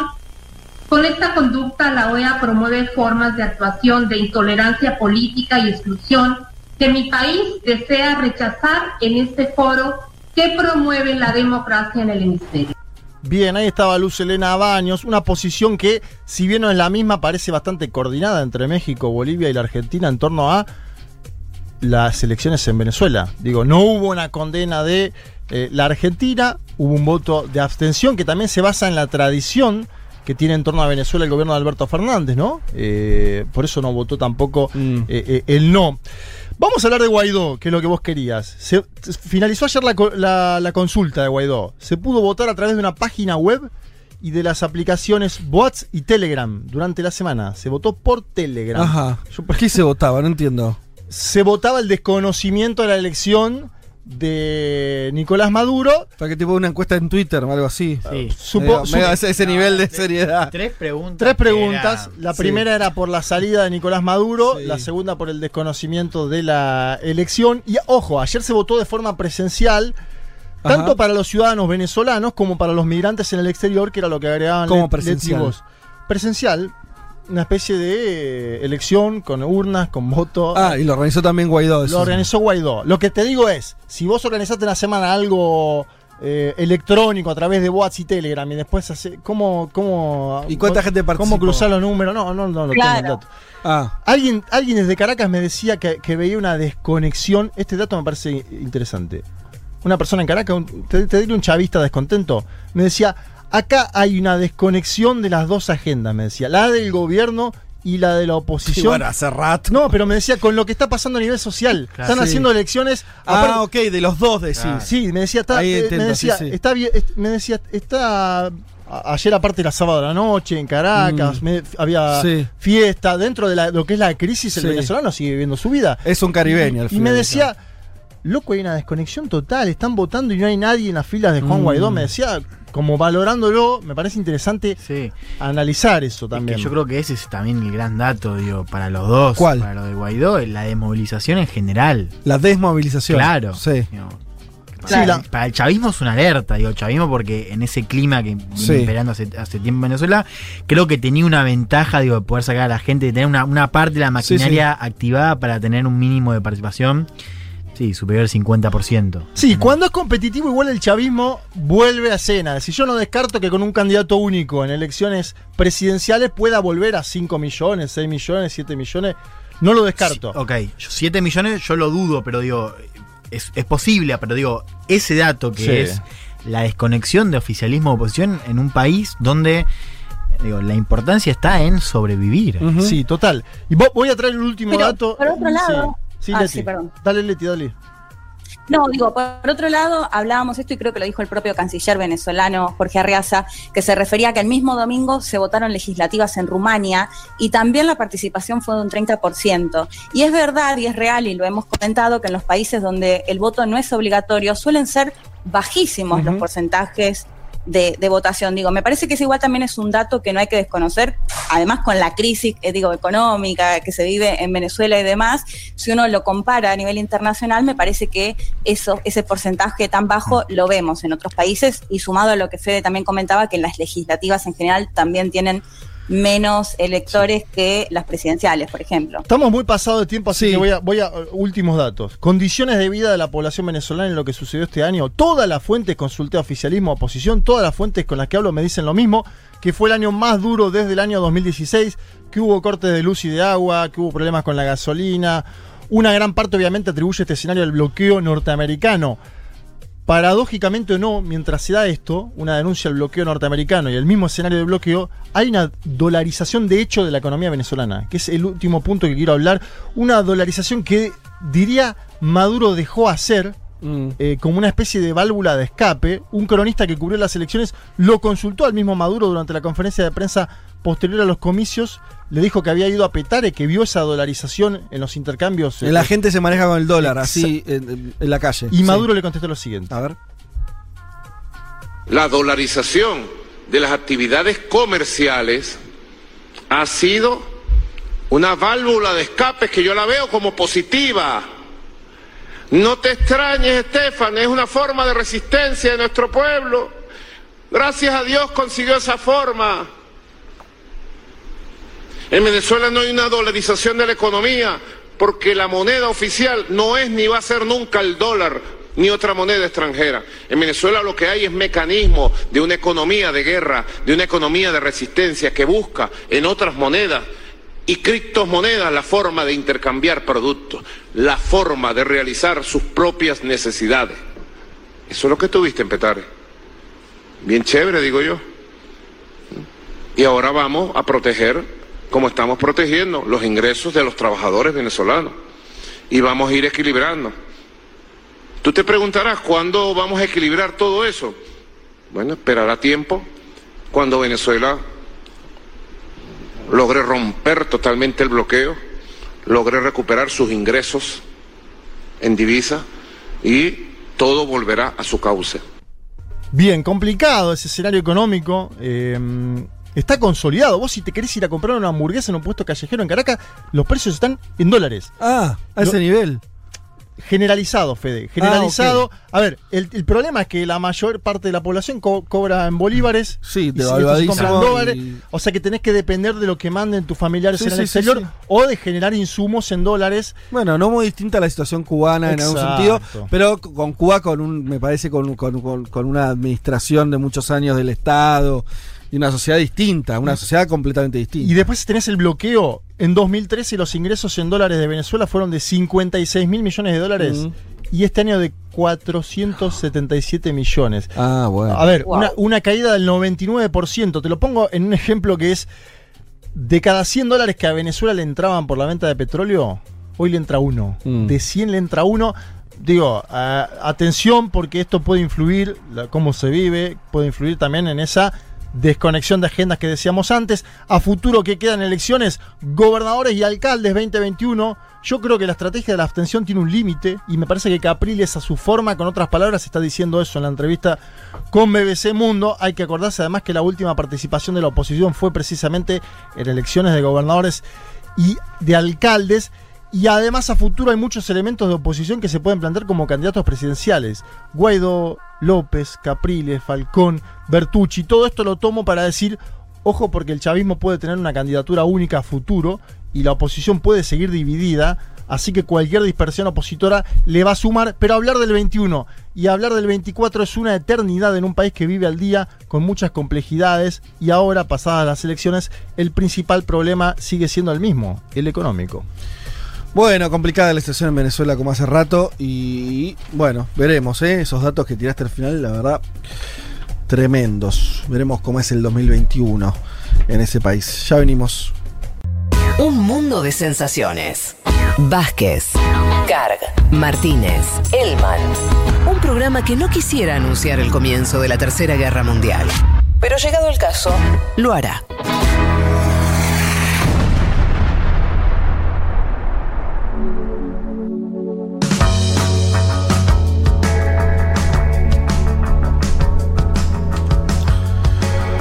Bueno, como ustedes saben, hace una semana, el domingo anterior, ¿no? el domingo 6 de diciembre, falleció lamentablemente el expresidente uruguayo Tabaré Vázquez, figura central de- del Frente Amplio. En, muchos sentidos, ya lo hemos contado en este programa largamente el domingo pasado, donde eh, eh, fue el que abrió las puertas a que el Frente Amplio pasara a ser por primera vez un, eh, una fuerza oficialista, gobernara el país. Antes también permitió que gobernara eh, la ciudad de Montevideo. Eh, y, bueno, su desaparición física también empieza de a poco a, generar preguntas y, movimientos respecto a lo que va a ocurrir con, con esa fuerza, que hoy le toca hacer oposición después de 15 años también, esto hay que decirlo, a partir de- de la derrota en las últimas presidenciales. Eh, por eso estamos en comunicación con alguien que nos interesaba muchísimo hablar. Ella es perdón, Betiana Díaz, diputada del Frente Amplio, y además una de las, diría, emergentes jóvenes más importantes eh, de esa fuerza política. Eh, Betiana, te saluda Federico Vázquez de Buenos Aires. ¿Cómo estás? Hola, Federico. Bueno, muchas gracias por esa presentación, pero eso de Betina Betiana me pasa. Me Ah, te pasa pas, perdón, eh, eh, odio de equivocarme con el nombre, eh, te, te- te suele pasar, bueno, eh, perdón por haber sido uno de los que comete ese error. No, no. me, me dio gracia. Bueno, eh, bueno, sí, estamos estamos en esto, de, Sí. de- a una semana de, de haber despedido a, a Tabaré, ¿no? Y bueno, yo creo que es de los primeros días que puedo hablar de Tabaré sin emocionarme tanto. mm. ¿Y qué, qué nos podrías decir brevemente de cómo va quedando? eh, ¿Cómo, cómo sentís que, que empieza, que empieza a pasar con su figura en el pueblo eh, uruguayo, en la sociedad uruguaya? ¿Cómo en la militancia? ¿Qué, qué podrías contarnos?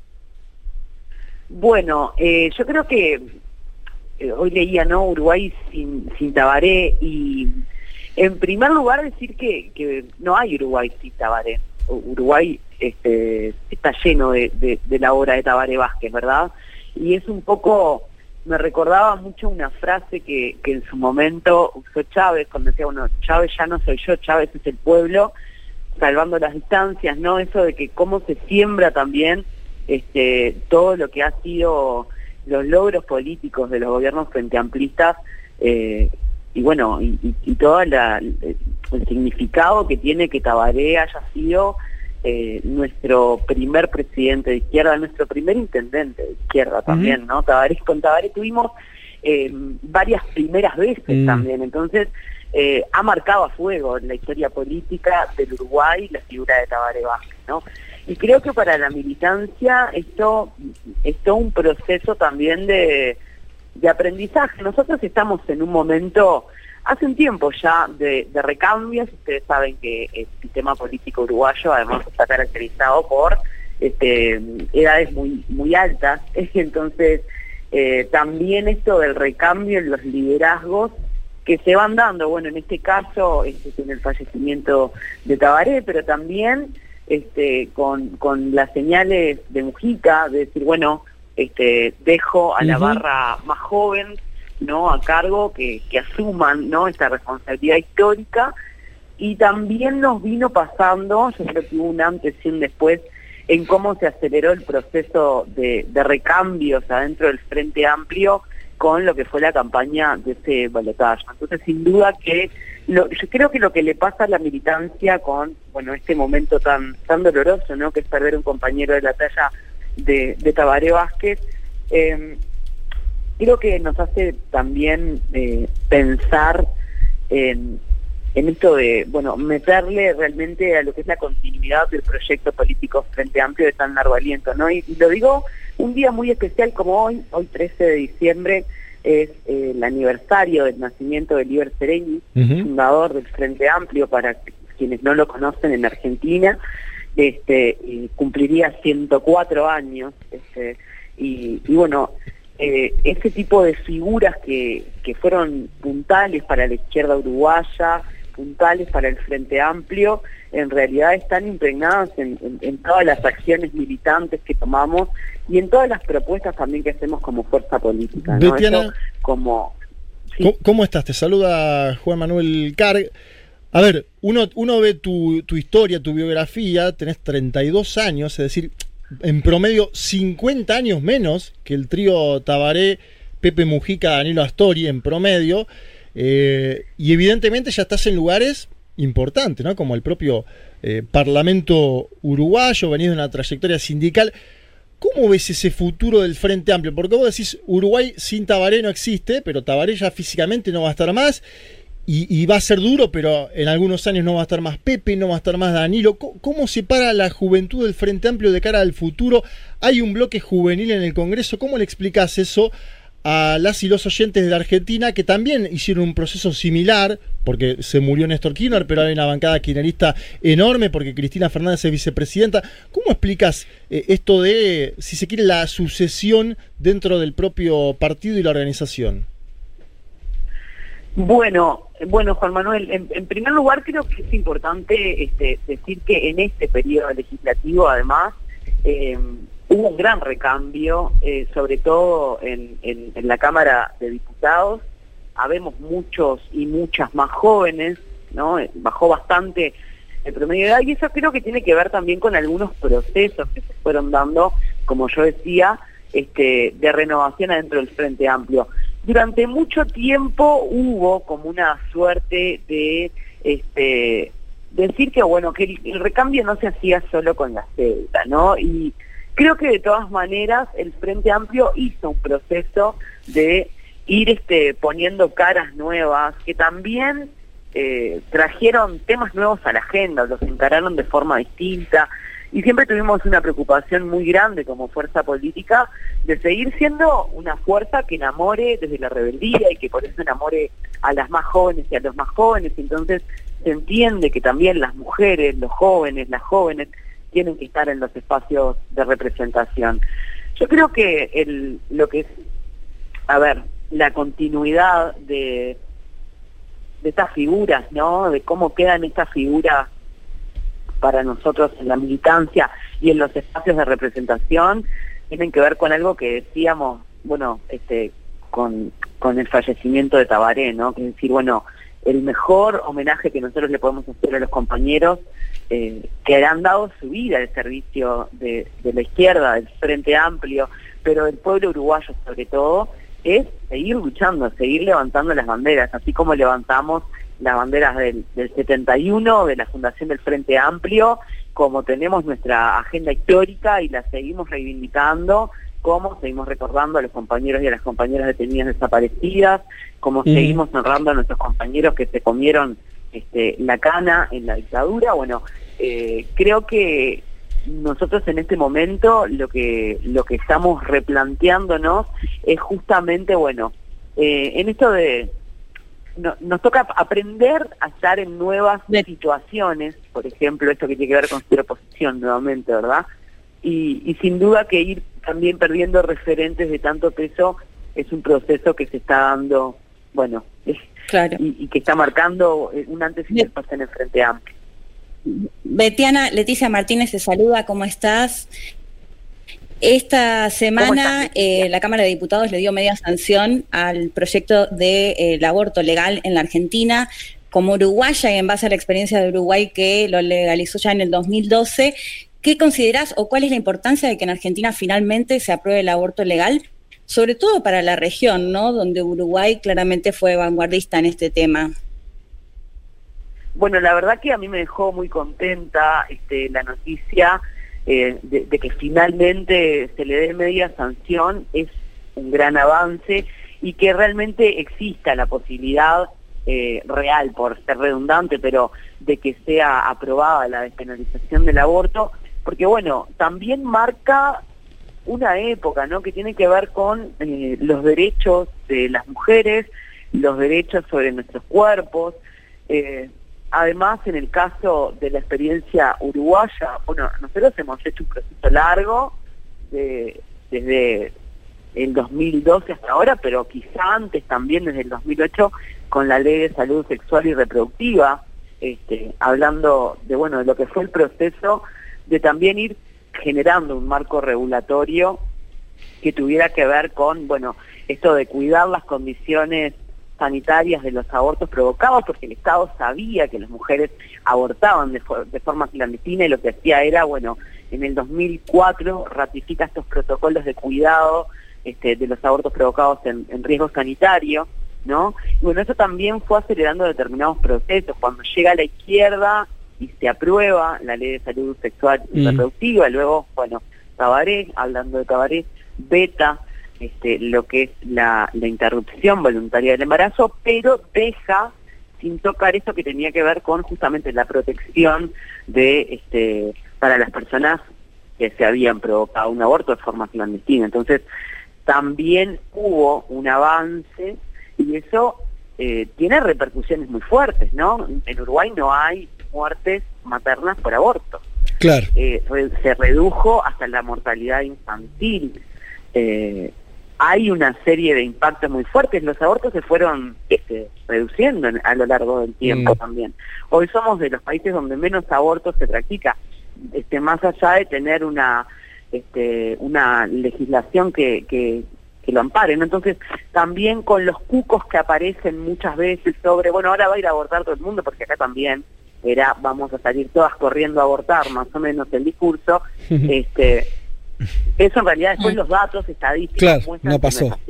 Eh, estamos hablando... La experiencia uruguaya es importante Sí. porque lo demuestra, ¿no? Eh, con, con datos reales. Estamos hablando con Betiana Díaz, diputada del Frente Amplio Uruguayo. Te, te hago la última, te agradecemos el tiempo para hablar con, con Futurock, eh, porque además te decimos que hay, hay mucha audiencia uruguaya del otro lado que, que sigue esta radio, así que eh, eh, te agradecemos particularmente.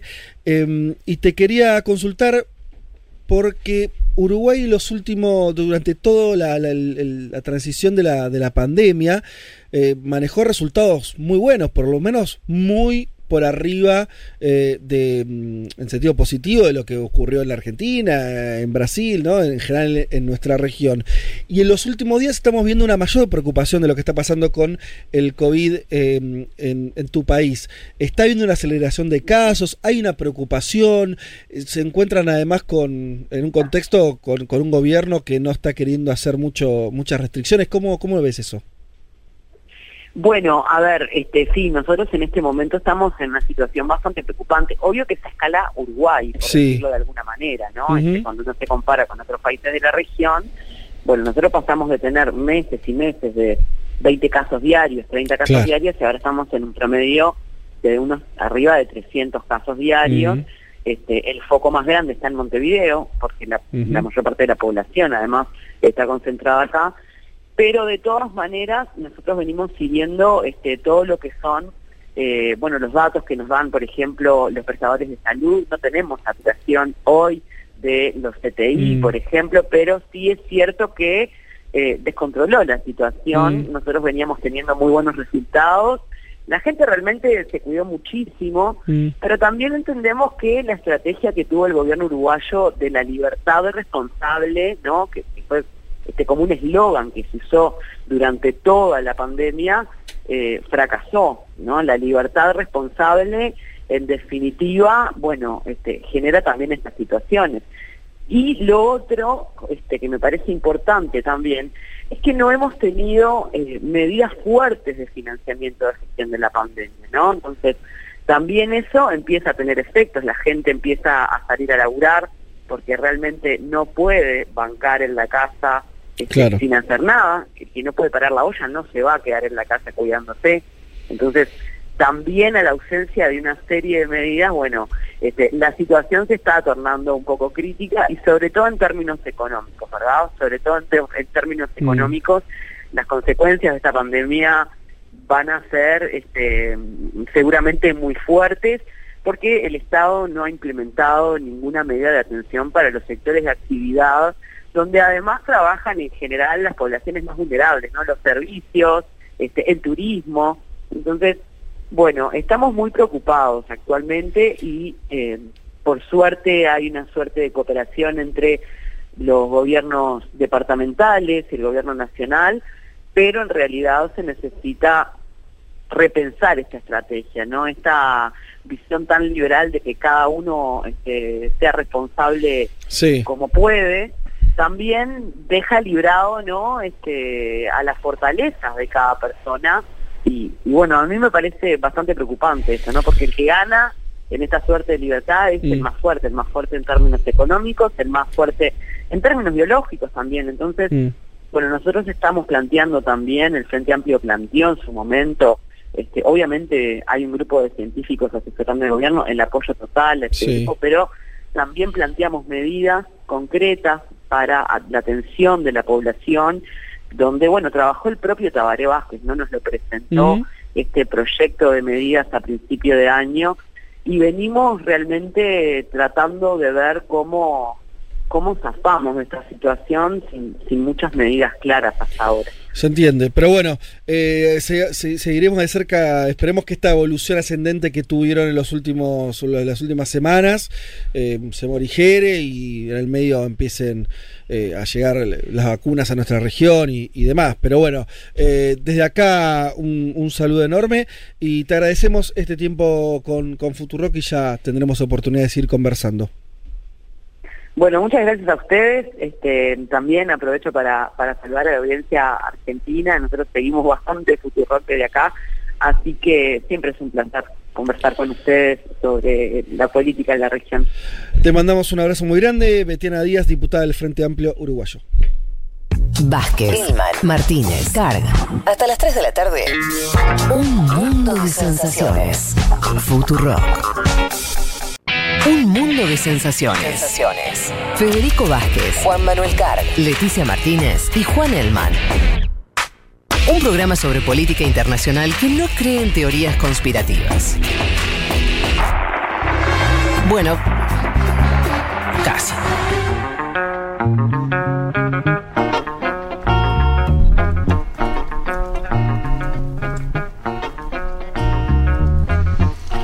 Bueno, muy bien, como les habíamos prometido, íbamos a conversar también de una de, esas disputas que son, diríamos, bastante estructurales de nuestro tiempo, ¿no?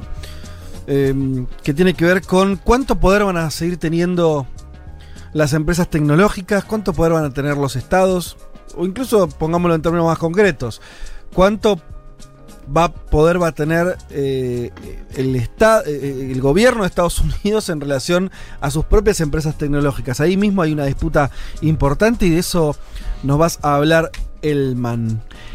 Sí, pensaba en, en este programa que tuvimos, ¿no? Eh, ese primer programa de, Sí. de, de tres horas allá por, por, por julio, ¿no? Donde habíamos hablado de esta audiencia en el Congreso, ¿no? Donde fueron las, Que las fueron las- cuatro las- cabezas. exacto, que fue- Facebook, fue Exacto. Apple, fue Amazon, fue Google, ¿no? Y ahí decíamos. De que no les ha ido muy bien, ¿no? No, no, no. Les fue, quedaron medio expuestos. Y porque había mucha información. Y ese es el gran tema, ¿no? Hay mucha información recabada. En ese momento eran. Información de que de las prácticas que de, de estas todo, empresas. claro, prácticas antimonopólicas sobre todo, de abuso de poder, ¿no? Y después cuestiones vinculadas a, eh, bueno, en el caso- de Amazon era cómo tenían, o sea, cómo en su propio, cuestiones vinculadas al, al algoritmo, por ejemplo, también cómo en su propio em, eh, Workplace, digo, en, en Amazon, digo, en- Sí. en, eh, tenían, favorecían productos eh, propios, ¿no? Ujú. Digo, que vende Amazon, digo, bueno, Sí. un montón de información al Sí. respecto. Y decíamos lo que estábamos viendo en ese entonces, en esa, en esa audiencia, era una postal de época, ¿no? Esta- Claro. Este consenso bipartidario para recortar el poder, ¿no? Para avanzar en este recorte del poder de estas grandes plataformas que fueron además Ese dato no lo tenía tan claro. Hay consenso bipartidario, entre claro. demócratas y republicanos que no están. que hay.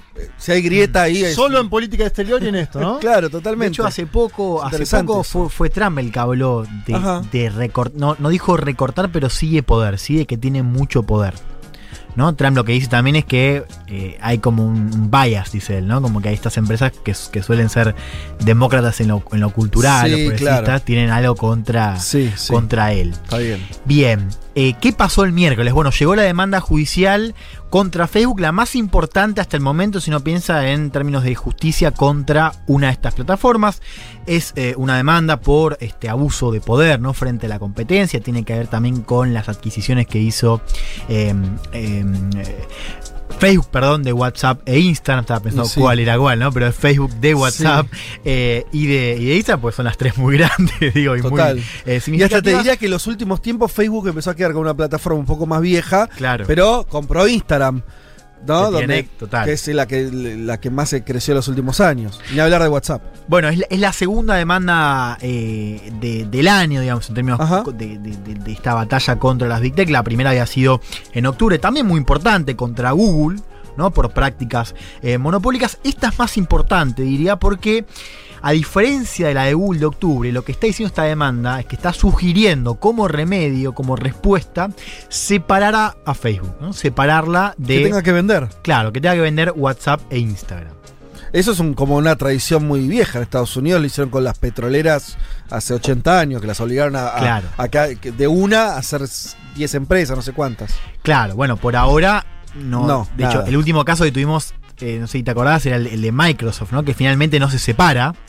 ¿Ganó Microsoft ahí? Bueno, apeló y finalmente no tuvo Mirá. que separar. Sí hubo algo, digamos, sí tuvo que, que- que hacer ciertas concesiones. Mm. No se separó. Sí está el caso de ATT, pero es una compañía telefónica que en los 80 se separa de estas operadoras de las, las famosas Baby Bells en los 80. Digo, también para pensar lo que es estrictamente cuestiones antimonopólicas, Sí. casos antitrust, que en Estados Unidos son de hace mucho tiempo. Quiero que escuchemos la presentación de la demanda eh, que hizo Leticia James, fiscal general del estado de Nueva York. For nearly a decade, Facebook has used its dominance and monopoly power to crush smaller rivals and snuff out competition, all at the expense of everyday users. So we are basically asking the court to halt Facebook's anti competitive conduct and block the company from continuing this behavior in the future. We are also asking the court to provide any additional relief it uh, determines is appropriate um, including divestiture of illegally acquired businesses uh, and or Facebook's assets or businesses, uh, the businesses which lines which is necessary to restore competition. Durante casi una década Facebook ha utilizado su dominio y poder de monopolio para aplastar rivales más pequeños y eliminar la competencia, todo a expensa de los usuarios cotidianos. Por lo que básicamente estamos pidiendo a la Corte que detenga la conducta anticompetitiva de Facebook e impida que la empresa continúe con este comportamiento en el futuro. También le pedimos que proporcione algún alivio adicional si, se determina que es apropiado, incluyendo también el despojo de negocios adquiridos ilegalmente y los activos y negocios donde es necesario restablecer la competencia. Esto decía James, yo le decía, esto es una demanda doble. Por un lado, la Comisión Federal de Comercio de Estados Unidos y por otro lado 48 estados, ¿no? Que por separado eh, casi la totalidad de los estados, de los fiscales generales de cada estado, casi la totalidad, Sí. 48 de 50. Bien. O sea, que es eh, es- sería, para usar un- una forma de titular eh, La Nación, es una embestida importante.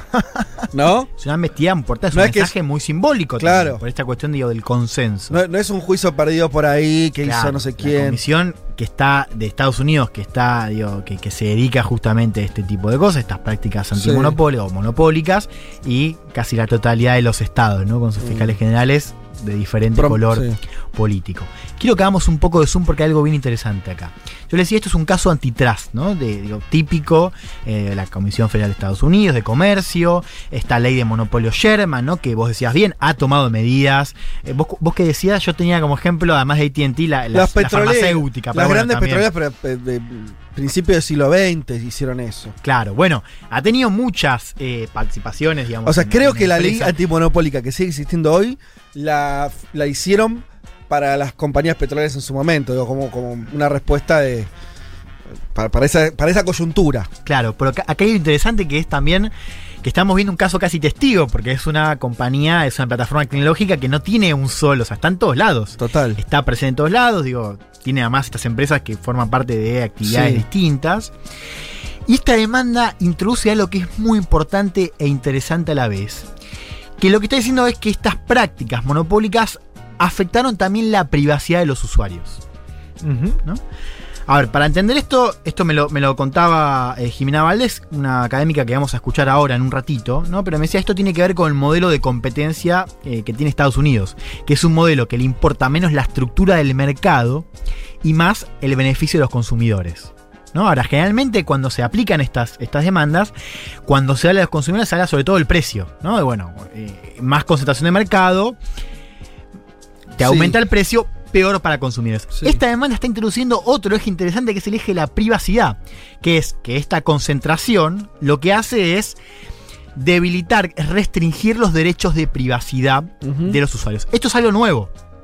¿Eh? Esto es novedoso y, puede marcar un precedente de acá en adelante. Quiero que la escuchemos ahora a Jimena Valdés. Ella investiga sobre plataformas, es asistente eh, postdoctoral en la London School of Economics y nos decía esto.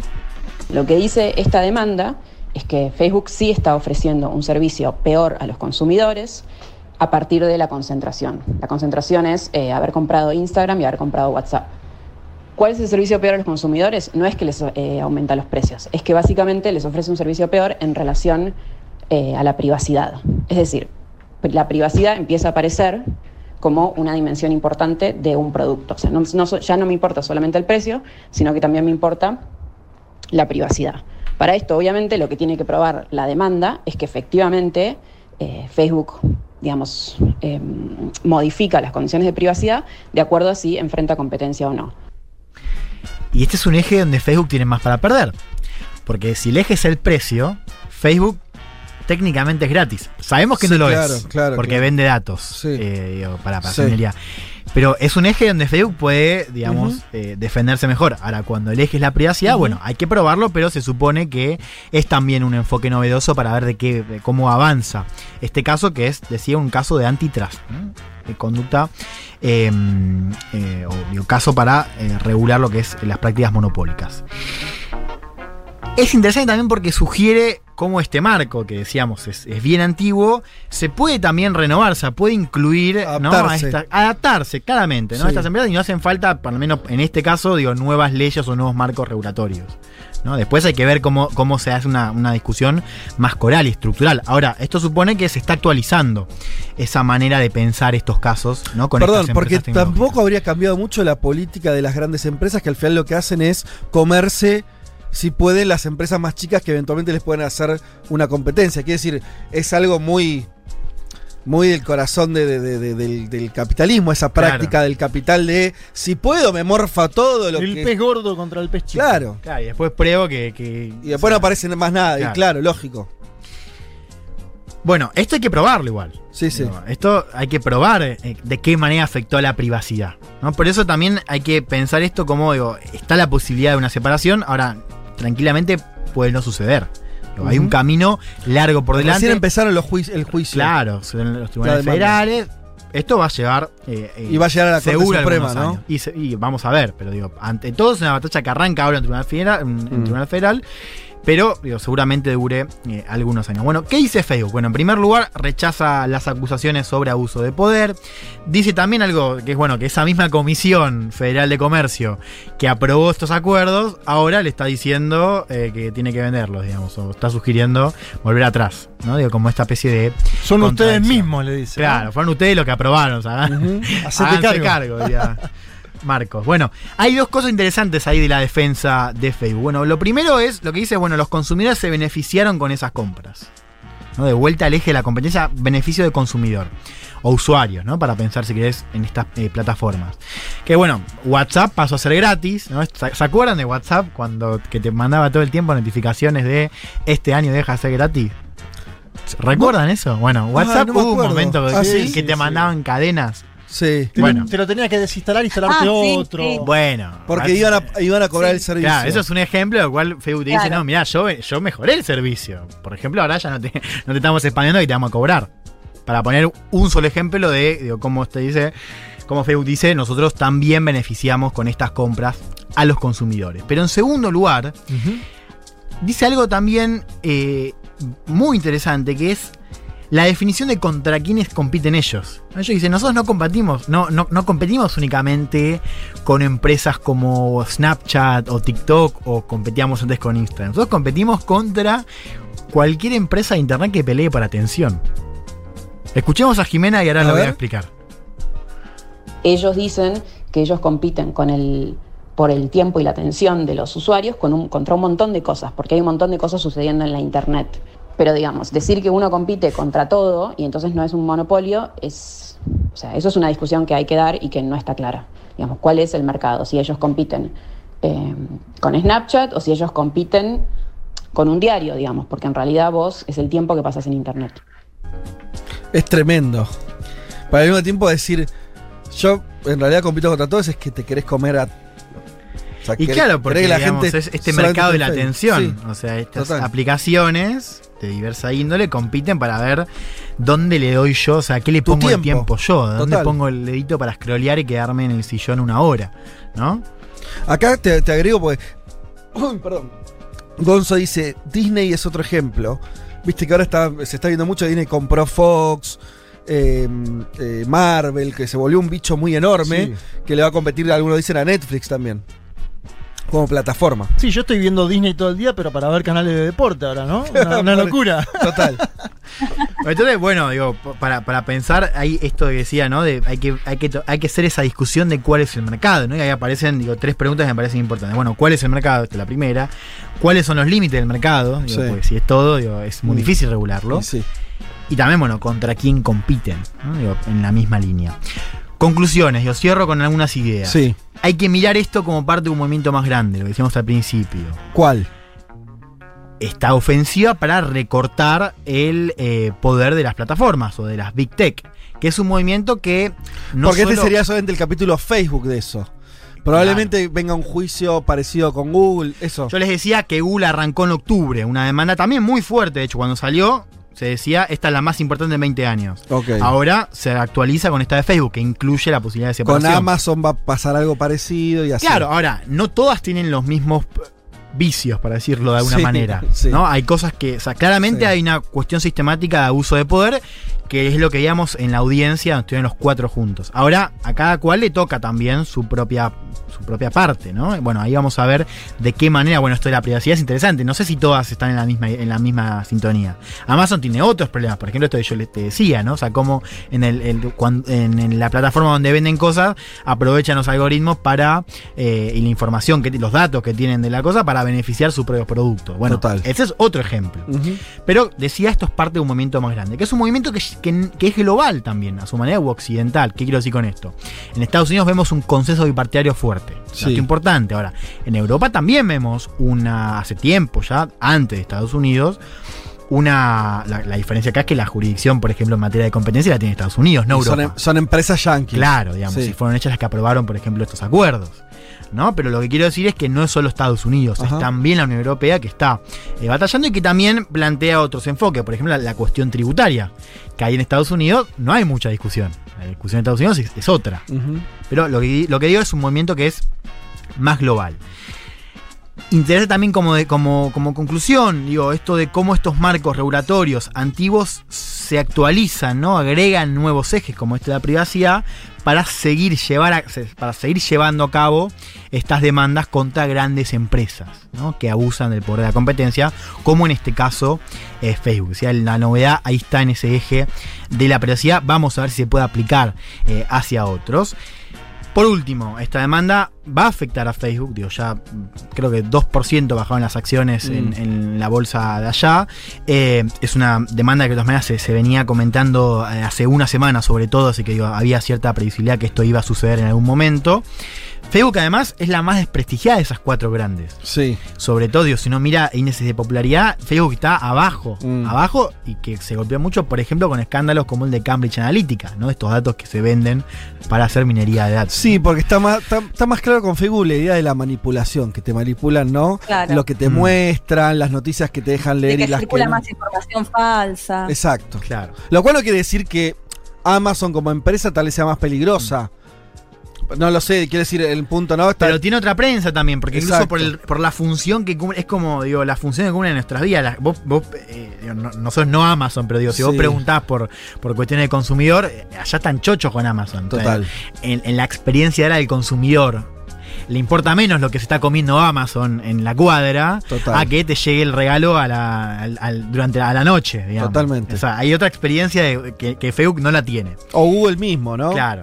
Bueno, Google también, supongo, digo, si uno lo piensa en experiencias, diría que es, es un poco peor que Amazon, pero mejor que Facebook. Exacto, exacto. ¿No? Pero bueno, digo, esto es- efectivamente va a golpear a la compañía, lo que no quiere decir que se vaya a separar. Ajá. Digo, para eso hay un camino largo, vamos a ver si se prueba o Bien. no esto. Pero, digo, pensando en, en la última vez que hablamos de esto, decíamos, parafraseando un poco a Alberto Fernández, ¿no? De, de muchachos, a estas empresas les había llegado el momento, ¿no? De, Ah. de ganar menos. Bien, no sabemos si eso va a ocurrir. Digo, la pandemia por ahora está indicando lo contrario. Pero sí sabemos, y estas, estos movimientos nos lo están mostrando, que ciertamente hay cada vez más jugadores que están dispuestos a tratar de lograr. Bueno, más que interesante, muchos mensajes también eh, en relación a eso, te leo alguno, le dice una de las cosas más lamentables de las Big Tech es que se convierten en la entrada a Internet, un negocio, una municipalidad, antes de una página, tienen un perfil de Facebook. Sí, claro, el mundo está dentro de estas empresas. eh, y es verdad que esto es una novedad también. O sea, cuesta Ya pensar... nadie arma una página sola. No, nadie- eh, pero cuesta pensar en otro momento donde una empresa privada tuviera ese nivel de penetración que tienen cualquiera de estas que estamos hablando. total. Eso es la verdad es una cosa nueva y que por lo que se ve los estados están muy atrás en, en algún tipo Viste de que esta semana hubo muchas quejas por los cambios en Instagram, ¿no? La- esto que no, no te permite compartir Sí. como antes. Pero fue extendido porque hay, mu- hay mucha gente que labura con eso, básicamente. Y la pandemia creo que lo dejó todo, todo esto más expuesto. Más crudo, Sí. ¿no? Todos fuimos mucho más dependientes de estas empresas que en cualquier otro año. Sí. Y eso me parece que, que también termina de, de- de mostrar un poco esa arquitectura del poder, una nueva arquitectura del poder. Eh, bueno, espectacular. Ya seguiremos viendo cómo avanza en los próximos tiempos estas eh, disputas judiciales en torno a las grandes empresas tecnológicas norteamericanas. Federico Vázquez, Juan Manuel Carr, Leticia Martínez y Juan Elman. Un mundo de sensaciones. De la invención de la rueda a las stories de Instagram.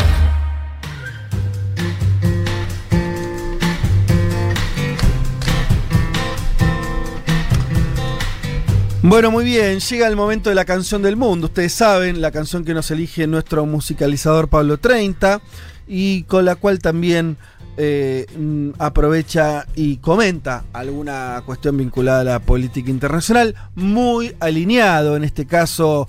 Pablito, con las cosas que estuvimos hablando en este programa, porque dice, Nuestro quinto Beatle, ¿no? dice Rusia, la madre patria, peleando la madre de todas las batallas del siglo XXI, La pandemia. ¿Eh? La pandemia, bien. Eso fue co- coordinado con vos, me imagino. No, no, salió así. ¿No hablaron en la semana? No, salió así. es un, una, un alineamiento natural. Una feliz coincidencia. No solo es la primera vacuna que utilizará la Argentina, dice Pablo, para comenzar a salir de este año infernal, sino que también está siendo utilizada por otros fabricantes para incrementar la respuesta inmunitaria. ¿Se dice así, inmunitaria? Sí. La compañía británica AstraZeneca, esto no sé si lo comentamos, pero es, es así, anunció que va a comenzar a reclutar a personas mayores de 18 años para participar en ensayos clínicos para combinar la vacuna que desarrolla con la Universidad de Oxford con la vacuna rusa. Esto sí, se está hablando mucho de que la Sputnik está haciendo también como la, la están combinando para probar eh, mayores eh, una, una mayor inmunidad, ¿no? Eh, el objetivo de combinar las dos vacunas es ver si de este modo se incrementa la respuesta justamente inmunitaria y mejora la protección del COVID-19. La, frente al COVID.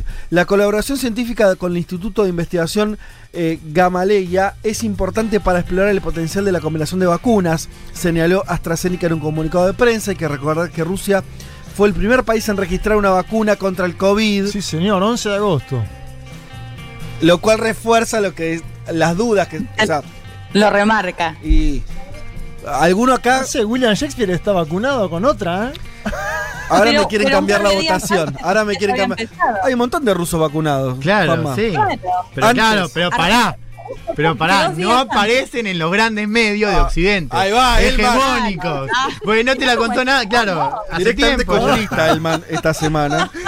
Muy, él me corre por Elman- socialdemócrata, pero ahí lo ves, ahí lo ves. Elman viajó con. Carla Bisotti, está en Moscú, ¿no? Está en Moscú con Carla Bisotti. Yo, lo- yo le dije que la- cuando empecemos a ver los efectos de, la, de las vacunas, la geopolítica mundial iba a tener giros Pero inesperados. ya se dio Ahí la lo dosis, tenés. ¿no? Ya se, dio, ya se dio la dosis. Ah, ¿te vacunaste? No. Y mirá cómo está. Dice, volvamos al texto de Pablo, dice hay que recordar entonces que Rusia fue el primer país en registrar una vacuna eh, para este, contra el COVID para usar en caso de emergencia en agosto, claro, eh, hace un tiempo ya de, de esto. Este año de película dice, lo vamos a ir cerrando con una banda que lleva como nombre algo que se extrañó durante el año, el cine. Uh, es verdad. Uno se olvida, pero no hay cines hace mucho tiempo. Es que ya nos acostumbramos a ver la película en casa, ¿no? Pero viste que hay cosas, porque Sí, sí, recuperamos, por lo menos, eh, eh, bueno, sí, de- de- después de la, de la cuarentena, se recuperaron muchas deporte. instancias. Muchas cosas que se pueden hacer Sí. que, ante- que antes no se podían. Pero el cine Es verdad. Cine y teatro. No, te- teatro te diría que sí, que hay. Cine no hay, ¿no? y sala cerrada, ¿no? Y la verdad que no hay, y la verdad que no hay, no hay necesidad. Y no, no, no, no, no. podés mantener las salas de cine. Pero bueno, es una experiencia ahí que tenemos este, vedada por ahora. Eh, en ruso, cine se dice kino.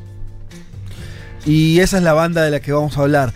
Liderado por Víctor Soy en los años 80, la música de Kino estaba basada en el folk y new wave, con una estética similar a Joy Division y The Cure.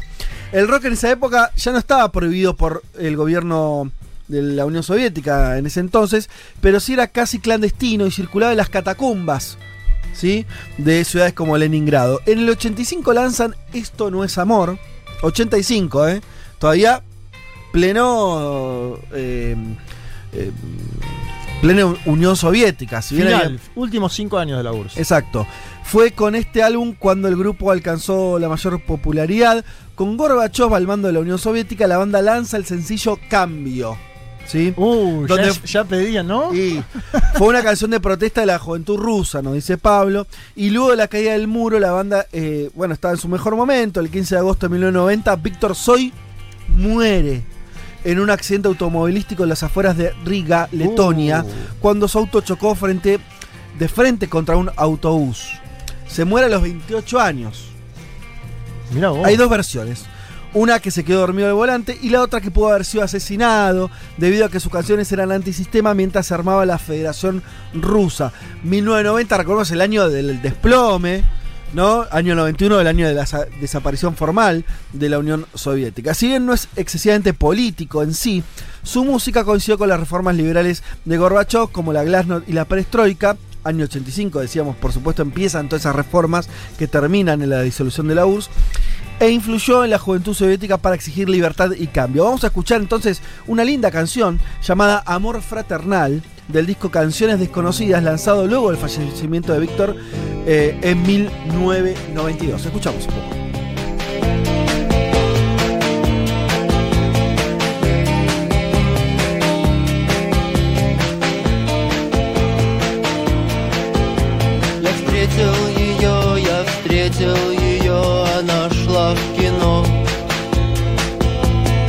Я пошел следом, я рядом купил билет. И я подумал о том, что она может быть для меня сестрой. И как раз в это время в зале погас весь свет. Ах, это братская, братская, братская, братская любовь Живет во мне, во мне Ах, это братская, братская, братская, братская любовь Живет во мне Сожжет меня дотла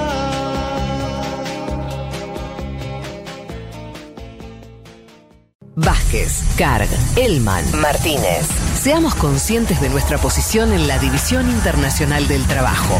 Lo demás, lo demás, no importa nada. Nada. Un mundo de sensaciones.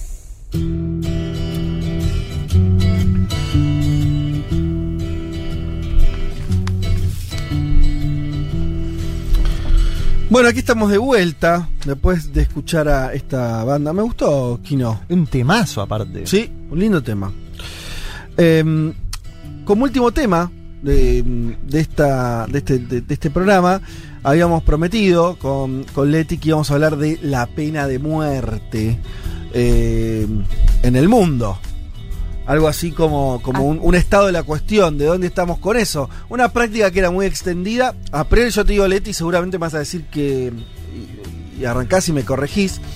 Mi sensación Sí. es que hay menos países donde existe la pena de muerte respecto de hace 50 años. Por lo menos es lo que quiero Sí, te imaginar. diría incluso menos, tres, tres, cuatro décadas. Sí, se redujo muchísimo la cantidad de Ah, es así nomás. Ah, bueno, mira.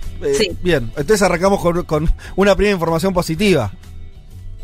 Sí, totalmente. Y de hecho te sumo otra. Arranco nomás, ¿no? Sí, claro. Eh, bueno, te decía que alrededor de 40 países en la actualidad tienen todavía la pena de muerte como una de las opciones ¿40? para quienes cometen. Eh, alrededor, es Sí. un poco menos, hay algunos que durante un tiempo Bastante. no lo aplicaron, ahora sí, de hecho esa es la gran diferencia, hay países que todavía lo contemplan, pero no lo realizan desde hace años, Claro. de hecho, si se mira el 2019, yo me basé mucho en Amnistía Internacional. Muchos de estos países justamente van a cuestionar Amnistía Internacional, pero bueno, son una de las organizaciones que viene siguiendo y denunciando la pena de muerte desde hace fácil cuatro décadas. Eh, si, mi- si se mira el 2019, por ejemplo, hubo en total, hay que decir igual los números todos mucho con pinzas, porque muchas de las penas de muerte o las ejecuciones que se llevan adelante, y lo vamos a ir viendo en la columna, eran mu- en muchos casos tienen que ver con disidentes políticos también. Entonces es muy difícil en algunos países que entreguen justamente o que haya información oficial Sí. de esto, ¿no? Eh, según Amnistía, en el 2019 hubo al menos 657 ejecuciones y si se compara con el 2018 hubo una disminución de al menos el 5%. Y este es el otro buen dato, ¿no?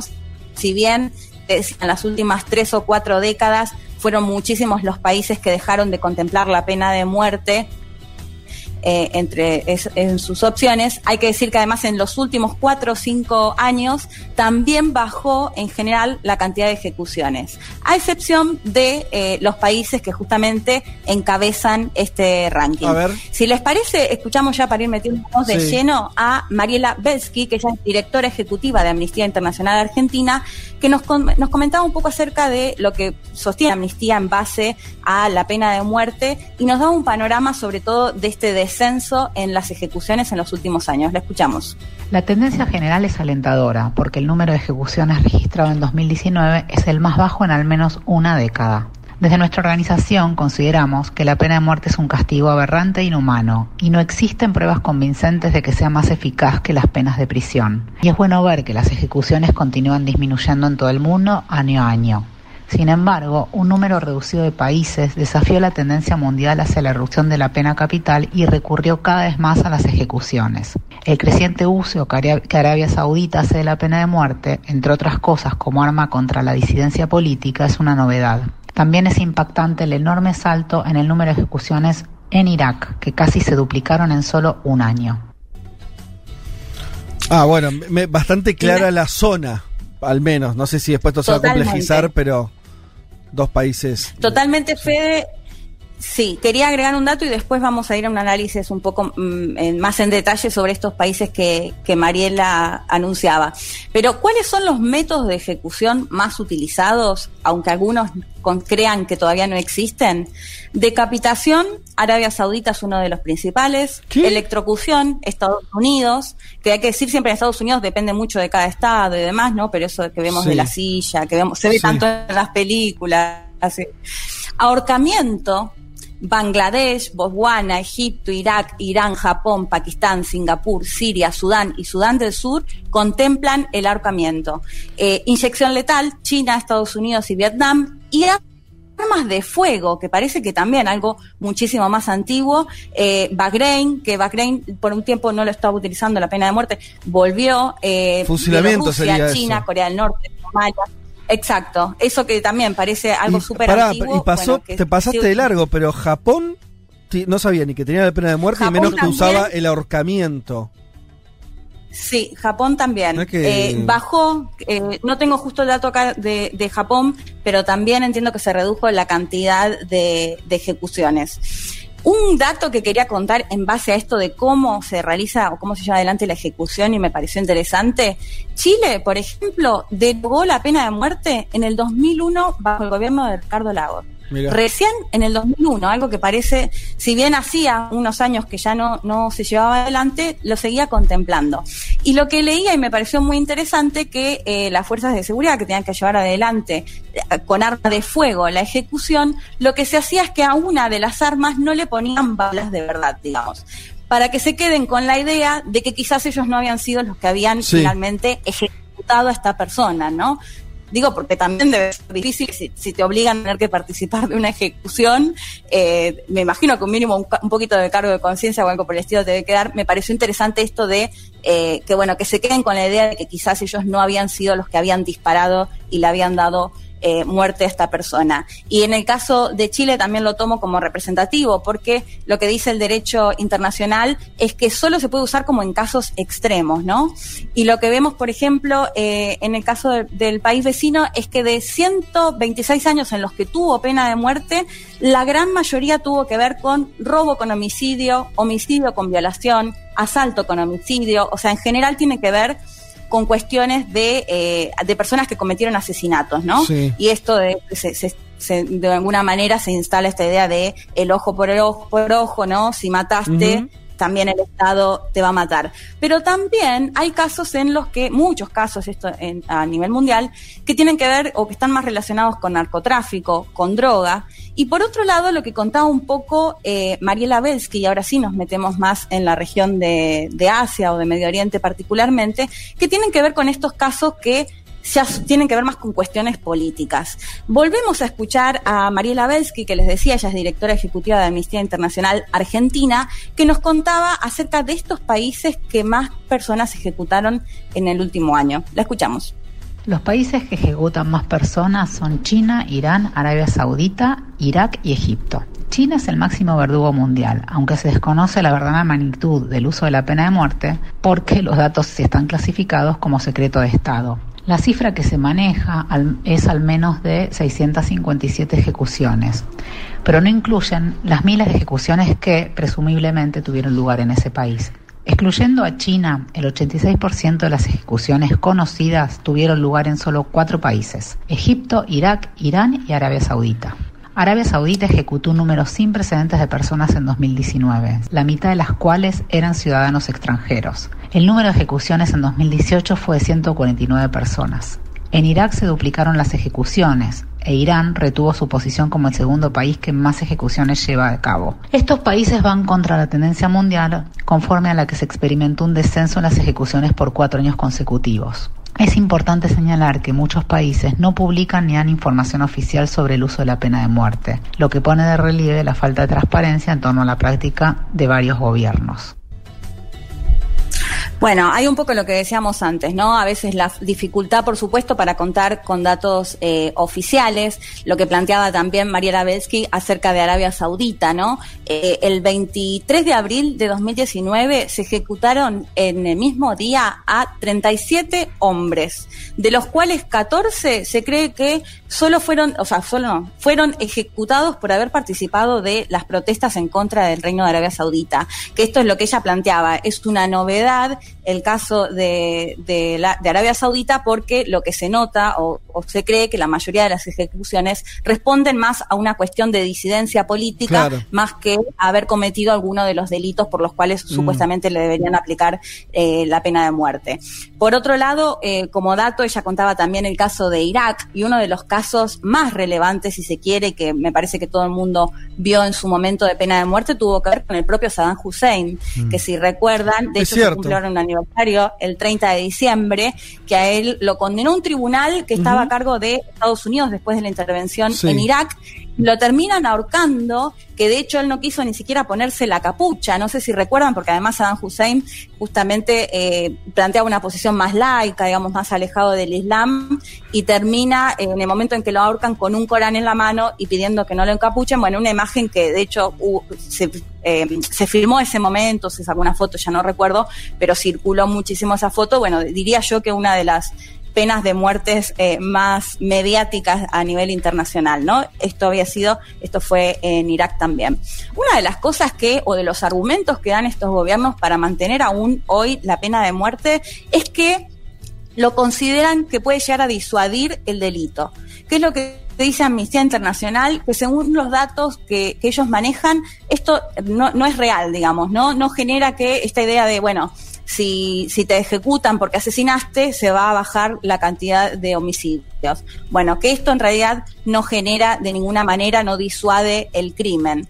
Eh, datos, digamos, que me parecen interesantes y ahora ya tenemos que ir un poco más a la región, tiene que ver, con, por un lado, con que muchos de estos casos además pueden ser eh, acusados personas que no eran culpables, ¿no? Y las terminan ejecutando. Por eso es lo peor, digo, esto pasa incluso con gente que recibe prisiones, que está en cárcel muchos años. Bueno, el tema es que, por supuesto, la pena de muerte no hay vuelta atrás. Y acá les recomiendo, no sé si ustedes la vieron, chicos, seguramente es una película que en su momento se vio bastante, La vida de David Gale, que actúa sí, Kevin claro. Spacey. Si no, si no la vieron, se las recomiendo que bueno, que es, muy interesante porque esta película de Estados Unidos lo que él plantea es que él y una compañera de su trabajo, activistas justamente, que rechazaban la pena de muerte y que planteaban esta idea, ¿no? De que se puede llegar a ejecutar a alguien inocente. Que bueno, en la película justamente lo que, lo que va a buscar es demostrar esto.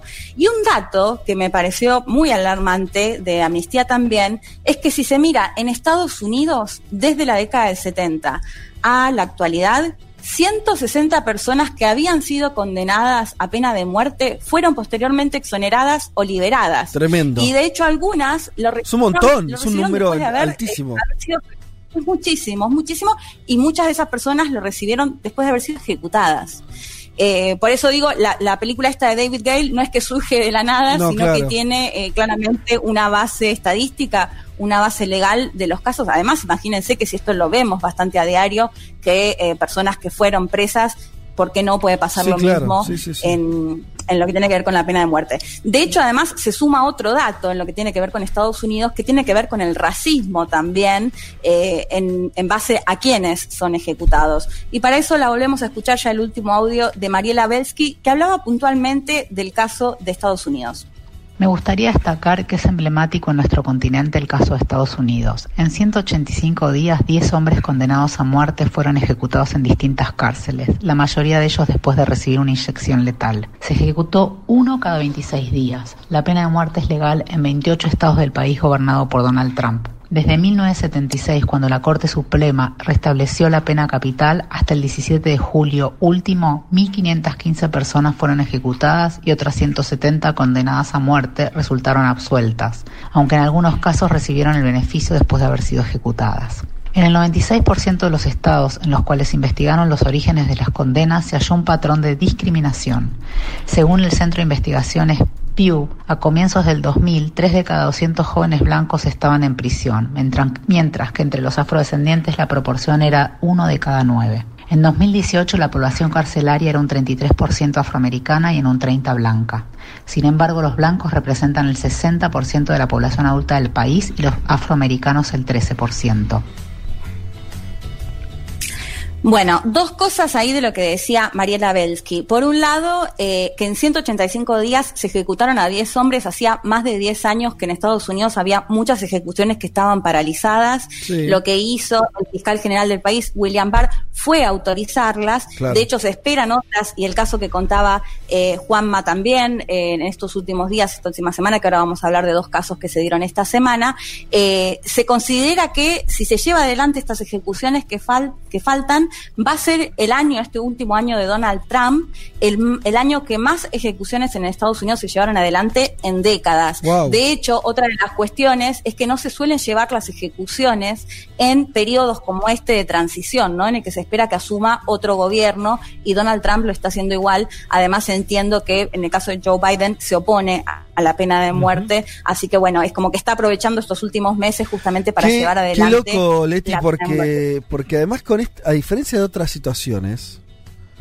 es lo que estaba pensando mientras escuchaba, te escuchaba eh, la, la situación de Estados Unidos, es que sí. no ganan, la- matar a la persona que está condenada no genera ningún beneficio salvo un regodeo medio revanchista. Porque a lo que voy es eh, meter a alguien preso, incluso suponiendo todo lo que vos estás contando, que es súper importante respecto al racismo del sistema carcelario norteamericano, que, que encarcelan a, a- a- a población este, eh, negra más que a, lo- a los blancos, etcétera. Pero de última puede haber un discurso en relación a que meter a alguien preso es resguardar a la comunidad de que esa persona no siga haciendo daño, lo que vos quieras, ¿no? tomando Sí. por bueno como si suponiendo que el sistema fuera perfecto. Pero matarlo no genera ningún beneficio. Bueno, porque ya está presa esa depende. persona. Depende, porque, a ver, por un lado decíamos que no sirve para disuadir el delito, ¿no? Me parece que las personas que asesinaron o las personas que eh, fueron eh, presas o condenadas por el narcotráfico, es muy difícil que esa situación cambie porque la pena de muerte existe. Sí. Pero ¿qué pasa ahora cuando los que son ejecutados son por cuestiones de simplemente protestas en contra del gobierno?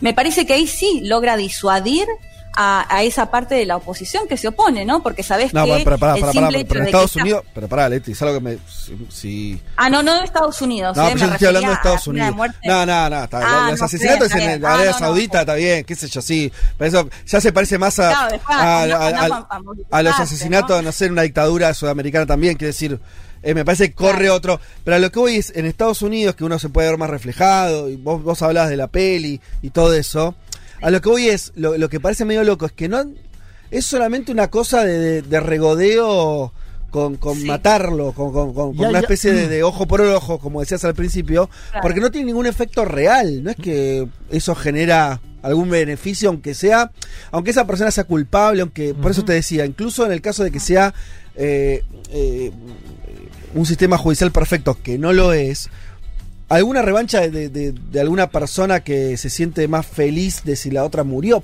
pero es algo muy, muy macabro. A, mí lo que me pasó con el caso este, no sé si vas a comentar un poco, Leti, el de Brandon Bernard, Sí. pero. eh, y, y hago un breve paréntesis y te dejo. Me sorprendió que gran parte de quienes estuvieron implicados en la condena a Brandon Bernard pedían ahora que no se lo mate, ¿sí? Estoy hablando de la fiscal eh, federal. ¿Por qué? Estoy hablando de cinco de los nueve miembros. y porque consideraban que, que ya la situación era otra, Claro. que estaba cumpliendo bien su condena. eh, ahora Leti lo va a contar. Y me parece que eh, no darle ese lugar fue algo gravísimo. Hubo una movilización civil importante en los Estados Unidos pidiendo que no se lo ejecute y se lo ejecutó igual. Y esa persona no vuelve más a la vida. Leti, te escuchamos con, sobre ese caso Sí, que me no, parece que es muy fuerte. Hay muchos casos de, donde son los propios familiares de, digamos, de la víctima Sí. que piden que no se los ejecute. Ajá. De hecho, hay un caso bastante reciente, no lo tenía anotado ahora, así que voy a decir lo que recuerdo, pero entran a una casa, asesinan eh, a, a, digamos, al hermano de la persona que va a ser la que finalmente es así. Una policía se confunde su propia casa digamos, eh, que le, te pasa, ¿no? Que por ahí pifiaste en el departamento, entra, cree que hay alguien en su casa y lo asesina. O sea, después se entera que no era su casa, que era la casa de la persona a la que había asesinado.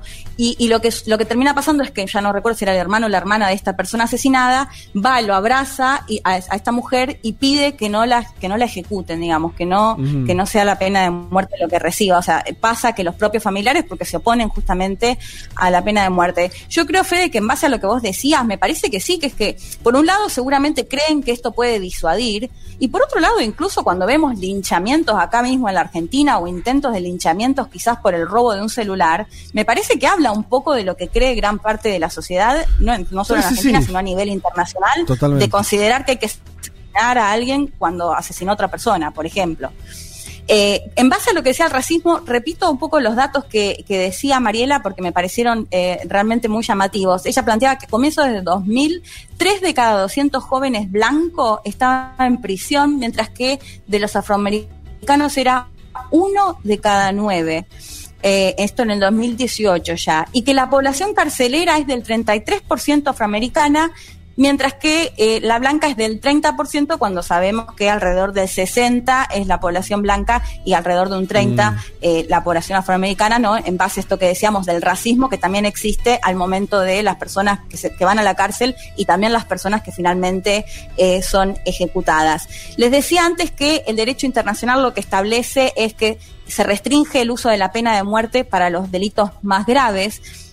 Y si bien, bueno, desde Amnistía rechazan completamente el uso de la pena de muerte, sí en lo que tiene que ver con el derecho internacional al menos se tienen que cumplir con algunas cuestiones. Y lo que ellos denuncian es que tampoco se cumple, por ejemplo, con, en Irán se, re- se llevaron adelante al menos 13 ejecuciones públicas, algo que tampoco se puede hacer, estas imágenes que a veces llegan, ¿no? Que ejecutan de pronto a alguien en una plaza o en la calle, también un poco, ¿no? Para, para establecer ese terror o ese miedo de qué te puede pasar si haces tal cosa.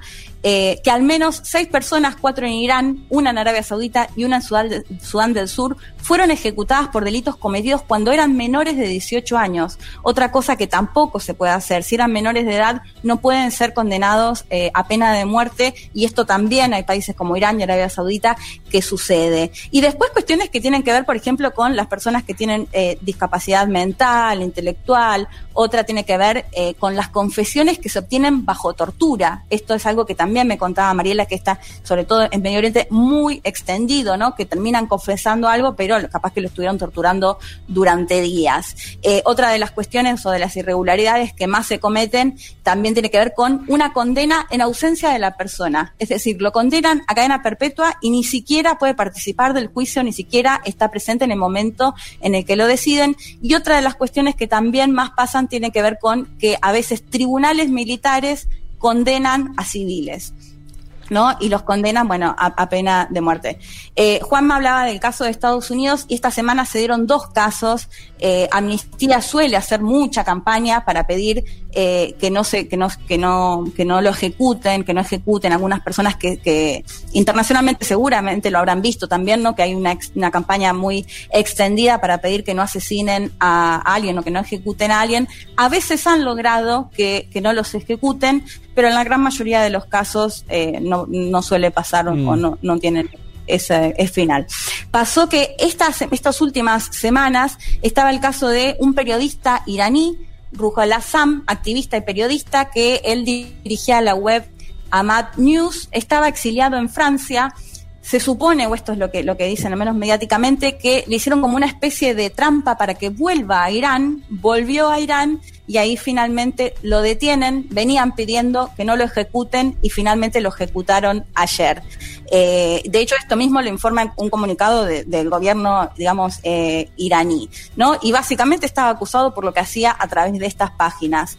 Eh, por eso les decía que en muchos casos tienen que ver con eh, disidencias políticas. Sí, claro. Y después el caso que comentaba Juanma, que también se dio esta semana, si mal no recuerdo, creo que el jueves, de Brandon Bernard, que él junto a un grupo de otros chi- chicos, que el resto de los chicos sí eran menores de edad, él tenía 18 años justo, eh, están acusados de haber asesinado a una pareja y bueno, se venía pidiendo, y como le decía Juanma, incluso eh, gente cercana y gente, del- digamos, familiares de las víctimas, que no se lleve adelante la ejecución y finalmente también fue ejecutado en este contexto que les decía, que un Donald Trump que está aprovechando los últimos meses que le quedan de su gobierno para llevar adelante estas ejecuciones.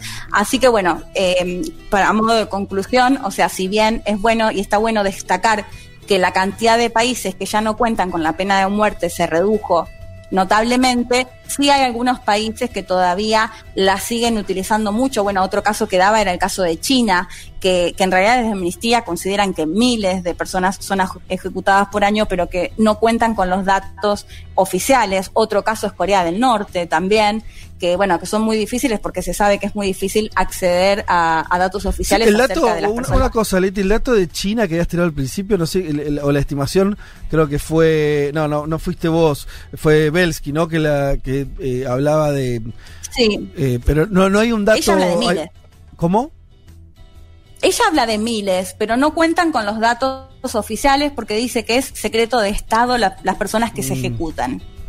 Miles suena un poco. En el caso de China, Miles pero suena, lo- suena un poco mucho, pero bueno, qué sé yo. Sí. Eh, Eso es lo, lo que plantea Amnistía, que bueno, que lo que lo que lo que plantea Amnistía es que China actualmente es el país que más ejecuta a nivel internacional. No, porque por eso te iba a decir, no- te- lo que te- creo lo que te preguntaba era si había tirado un dato más allá de lo que se especulaba, un dato como de mínima, concreto, eh, para decir que China era el país que más eh, eh, más aplicaba la pena capital.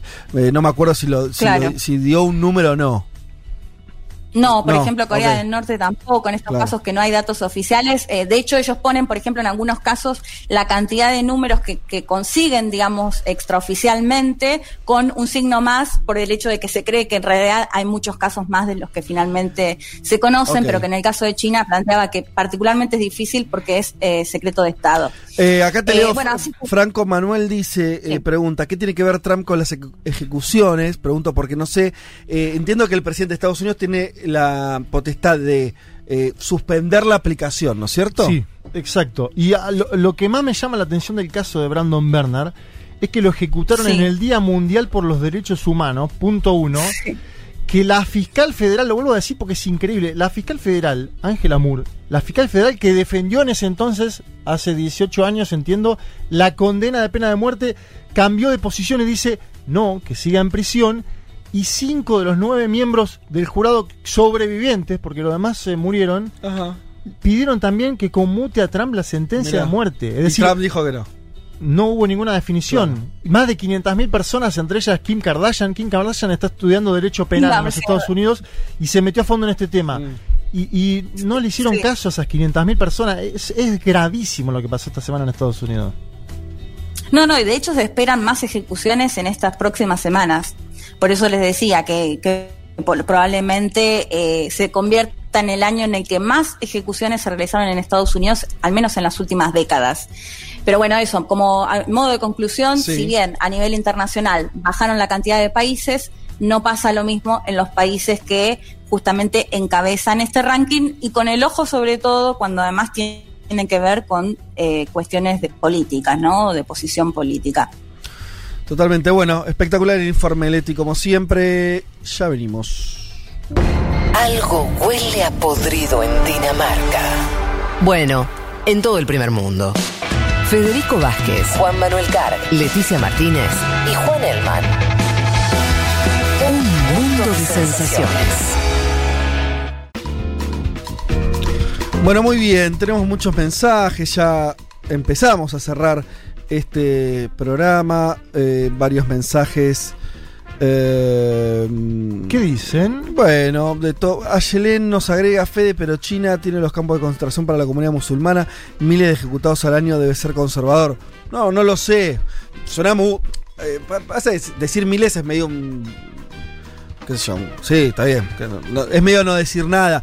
Eh, no digo que no los haya, de hecho. Es eh, que no hay, o el sea, al propio- no contar con datos, igual es claro. Sí, yo me pregunto si no hay alguna, algún dato. China debe reconocer, por eso preguntaba, o algún número de, de- Porque no lo hace la clandestinidad. De hecho, sabemos que China tiene eh, habilitada dentro de su marco normativo eh, la, la pena capital. Pero bueno, quería saber si existía algún dato oficial dando vueltas por ahí. Que eh, em, poner poner en duda el dato dice alguien es como poner en duda, en duda el dato de amnistía de China es como dudar de los 30.000 no no la verdad que no. La verdad que no. La, aparte la verdad que no tiene un pedo que ver. Hay gobiernos. her- No, no, y hay gobiernos que son muy herméticos en, en- en- en lo que es su, su- su- sus datos, sus cifras, y no, no podemos tampoco de acá decir hay un millón de condenados, porque no los hay, digamos. A mí- Claro. A mí pasa mucho con lo de Fíjate Venezuela. Corea del Norte con el coronavirus, incluso. Con el coronavirus que no había datos de Corea del Norte en base a los contagiados. Totalmente, pero además yo lo que insisto es que tampoco Amnistía daba un dato, que decir, miles es una es como un Sí, es un sí, genérico, a lo que voy es, no es que dicen son 38 mil y yo lo estoy poniendo en duda, justamente no, hay un, no hay un número. Eh, de, de eso yo me estaba preguntando eh, si, si existía alguna cifra aunque sea más moderada, pero que eh, fuera más con- constatable. Por ahí no lo hay, justamente por eh, porque China no, no, no, no, no permite que se conozca mm, eh, esa información. Eh, ¿Qué más? Mm, decían por acá. Dato de color, dice Jonathan. Bielorrusia. A ver, Leti, si sabías esto, es el único país ex URSS donde continúa Sí. con la pena capital y el único europeo en aplicarla. Exacto, es el único, único. De hecho, entiendo que lo hacen con arma de fuego, que era de una de las formas en las que les decía que llevan adelante la ejecución. Eh, bien, eh, ¿qué más? Eh, eh, eh, dicen por acá. Bueno, Flor dice, nosotros tenemos a Susana Jiménez militando por la pena de muerte. Cada tanto sale, ¿se acuerdan? Eh, Susana Jiménez, eh, Sí, el que mata al que el- mata hay que matar. y todo eso. Bueno, este, bueno, mucha gente Gran comentando. analista, ¿no? De la política nacional. Pero hace rato que no está hablando, me parece, ¿puede ser? No, lo último No. que supimos es que se fue a Uruguay cuando comenzó la pandemia a su casa. Ah, ¿y no volvió? Yo creo que no, si no hace el programa, nada. No, no, la Vol- verdad que estoy afuera, no, no sé. No, no, no, No. Susana sigue allá. Sigue allá, claro. Pero aparte allá hay gente que se fue y labura, sabático. tipo González Oro. Susana se fue a descansar. Le mandamos un saludo, seguro nos está escuchando allá Totalmente. en San Ignacio. Eh, ¿Qué les iba a decir? Bueno, eh, también hay alguno, Germán pregunta que- por Japón, bueno, algo comentamos ya. Eh, Juan dice, ¿qué pasa con las ejecuciones en Venezuela documentadas en el informe de Bachelet? Sobre eso habría que decir lo, de, lo de las ejecuciones. El nombre, el nombre eh, es, sim- es similar a algo que sucede con las fuerzas de seguridad en muchos países de América Latina. Obviamente en un número mayor, ¿no? Creo que en Venezuela, según Michelle Bachelet, están documentados 8.000 asesinatos de esta forma, ¿no? Sí, Eh, ejecuciones extrajudiciales. Ejecuciones extrajudiciales se le llama. Claro. Ahora, lo que hace la policía militar en Brasil, me lo explicaba a mí Shapiro el año pasado acá, eh, muy, muy concretamente, es algo similar y no conocemos tanto esas cifras, ¿no? No están hablando. No Estamos hablando de un gatillo fácil, por Eso, ejemplo. eso ¿eh? es lo que El decir. gatillo fácil es de la. FAES, esa es la imagen. Que es un, Claro. es un mal Claro, que, que que una cosa una cosa es que la justicia te condene a pena de muerte Exacto. y otra es una ejecución extrajudicial. Sí, donde no están parados por, No es la ley la que te- la- el que dictamina eso, sino un policía que en realidad está violando la ley. Un gatillo fácil, claro. Exactamente. Claro. Eh, y que más allá que con la justicia lo hagan también en algunas cuestiones o violando el derecho internacional, pero bueno, digo, se enfoca dentro de la pena de muerte o dentro de un juicio. Es distinto. Bien. Lo que yo iba a decir es que Sí. en, en ningún otro país de América Latina se habla de ejecuciones extrajudiciales en, en estos informes. El informe de derechos humanos. Claro, No, sí, o sí habla- Colombia, sí Colombia, Claro. Colombia Bueno. tiene el caso de falsos positivos. Claro. Sí, co- sí, Claro. Colombia. Bien Colombia, está bien, está Brasil, bien, está bien es verdad que yo no, no, no. Y, tiene una suba importantísima en los últimos años de asesinatos de esta forma, Sí, ¿no? sí, sí, sí. Eh, bien. ¿Qué ¿Qué más iba a comentar por acá? Con el tema, dice JP, con el tema de la fintech. eh, en el otro extremo, el Estado chino, accionista mayoritario de su fintech. Bueno, sí, también, claro. Por ahí nosotros no hablamos mucho de eso porque eh, el universo de China respecto a sus propias empresas tecnológicas y, el, y, también se sabe poco, sigamos- seguimos un poco con el tema China, hay una cosa muy opaca, pero por supuesto que eh, también hay todo un tema de el control de los ciudadanos chinos a través también de eh, eh, control o seguimiento de sus acciones respecto de usar aplicaciones, tanto comerciales como gubernamentales. Hay todo un tema ahí. Pasa que por ahí es un tema que tocamos menos porque lógicamente vos decís Google, Facebook, Amazon incluso y bueno, y uno tiene vinculación. Uno digo, una persona que no vive en Estados Unidos pero vive en el mundo occidental eh, y si yo te digo Alibaba, Alibaba, ¿no? Se llama la empresa. Sí, señor. Bueno, tenés menos vínculo con eso, pero sí, lo mismo que pasa en Estados Unidos con las grandes eh, empresas tecnológicas pasa, por supuesto, en China. Alibaba, de hecho, como empresa, fue una de las grandes donantes de esto que decíamos antes del el principio ¿no? de China con las mascarillas y demás al inicio de la pandemia. Alibaba fue una de las grandes donantes. Y Juan pregunta si hay datos sobre el porcentaje de hombres y mujeres condenados a pena capital en alguno de los países mencionados. No hablamos de Soletti. Entiendo que no, que en general no, Mm, no, ¿no? lo tengo, de hecho, Digo, en Estados Unidos, por ejemplo, no recuerdo, no tengo la, no, no lo tengo. la imagen, la condena a, a mujeres, pero por ahí lo hay, no lo sé. ¿No lo tenemos tampoco? Sí, bueno, no, no lo tengo, lo voy a buscar, pero por ejemplo en el caso de Arabia Saudita sí, estoy segura que mujeres también. Ah, mira, bien, bien. Buen, buen dato. Bueno, eh, se va terminando este programa. Yo ant- antes de terminar, eh, hay una, una nota personal. Quiero mandarle un saludo enorme. Eh, por ahí algunos lo saben, otros no. El papá de Julia está este, eh, internado por, por COVID en, en Bariloche. Eh, Julia viajó, Julia y Rita viajaron eh, para allá a acompañar la familia y quería dedicar este programa a, a José, que seguramente se va a recuperar, y, y mandarle un abrazo grande y hacerlo extensivo. Por supuesto a Cots, que es la mamá de Julia, a Carola, a Clary, a Mato, a los hermanos de Julia que están todos allá, así que un abrazo muy muy grande eh, a, a toda la familia y bueno, están pasando un momento muy difícil y, y desde acá les mandamos un abrazo y les pido a los oyentes que de sus casas tiren este, Buena vibra, ¿no? buena onda, eh, Sí, va, va a salir Me sumo todo bien. un abrazo fuerte para Julia y la familia. Bueno, muchas gracias. Va a salir todo bien y. y- pero bueno, eh, es eso, algo que. algo que le, que le pasó a, a muchísimas otras familias de, de tener eh, gente que. Bueno, que se pescó este bicho tan tremendo, tan horrible. Y, y, y bueno, pero al mismo tiempo siempre sirve, ¿no? Sentirse acompañado. Sí, y- mandamos, mandamos. Eh, Un gran abrazo. Sí. Así que. Y con lo querida que es Julia, además le van a llegar muchísimas vibras, me imagino, y muchísima gente que está pidiendo por su papá. Bueno, dicho esto, nos vamos despidiendo. Unos minutitos antes hoy de las 15 de la tarde. Pero, viste, Aldana, eh, por ahí porque estuviste del otro lado ordenando la cosa. ¿eh? Hoy, Pensábamos que no íbamos a llegar, pero llegamos. hoy llegamos más. Es que estamos terminando de Nos una manera tres. británica este 2020. Sí. Así que bueno, eh, vamos terminando este programa, si les parece bien. ¡Se fue! ¡Jue, jue, jue, jue!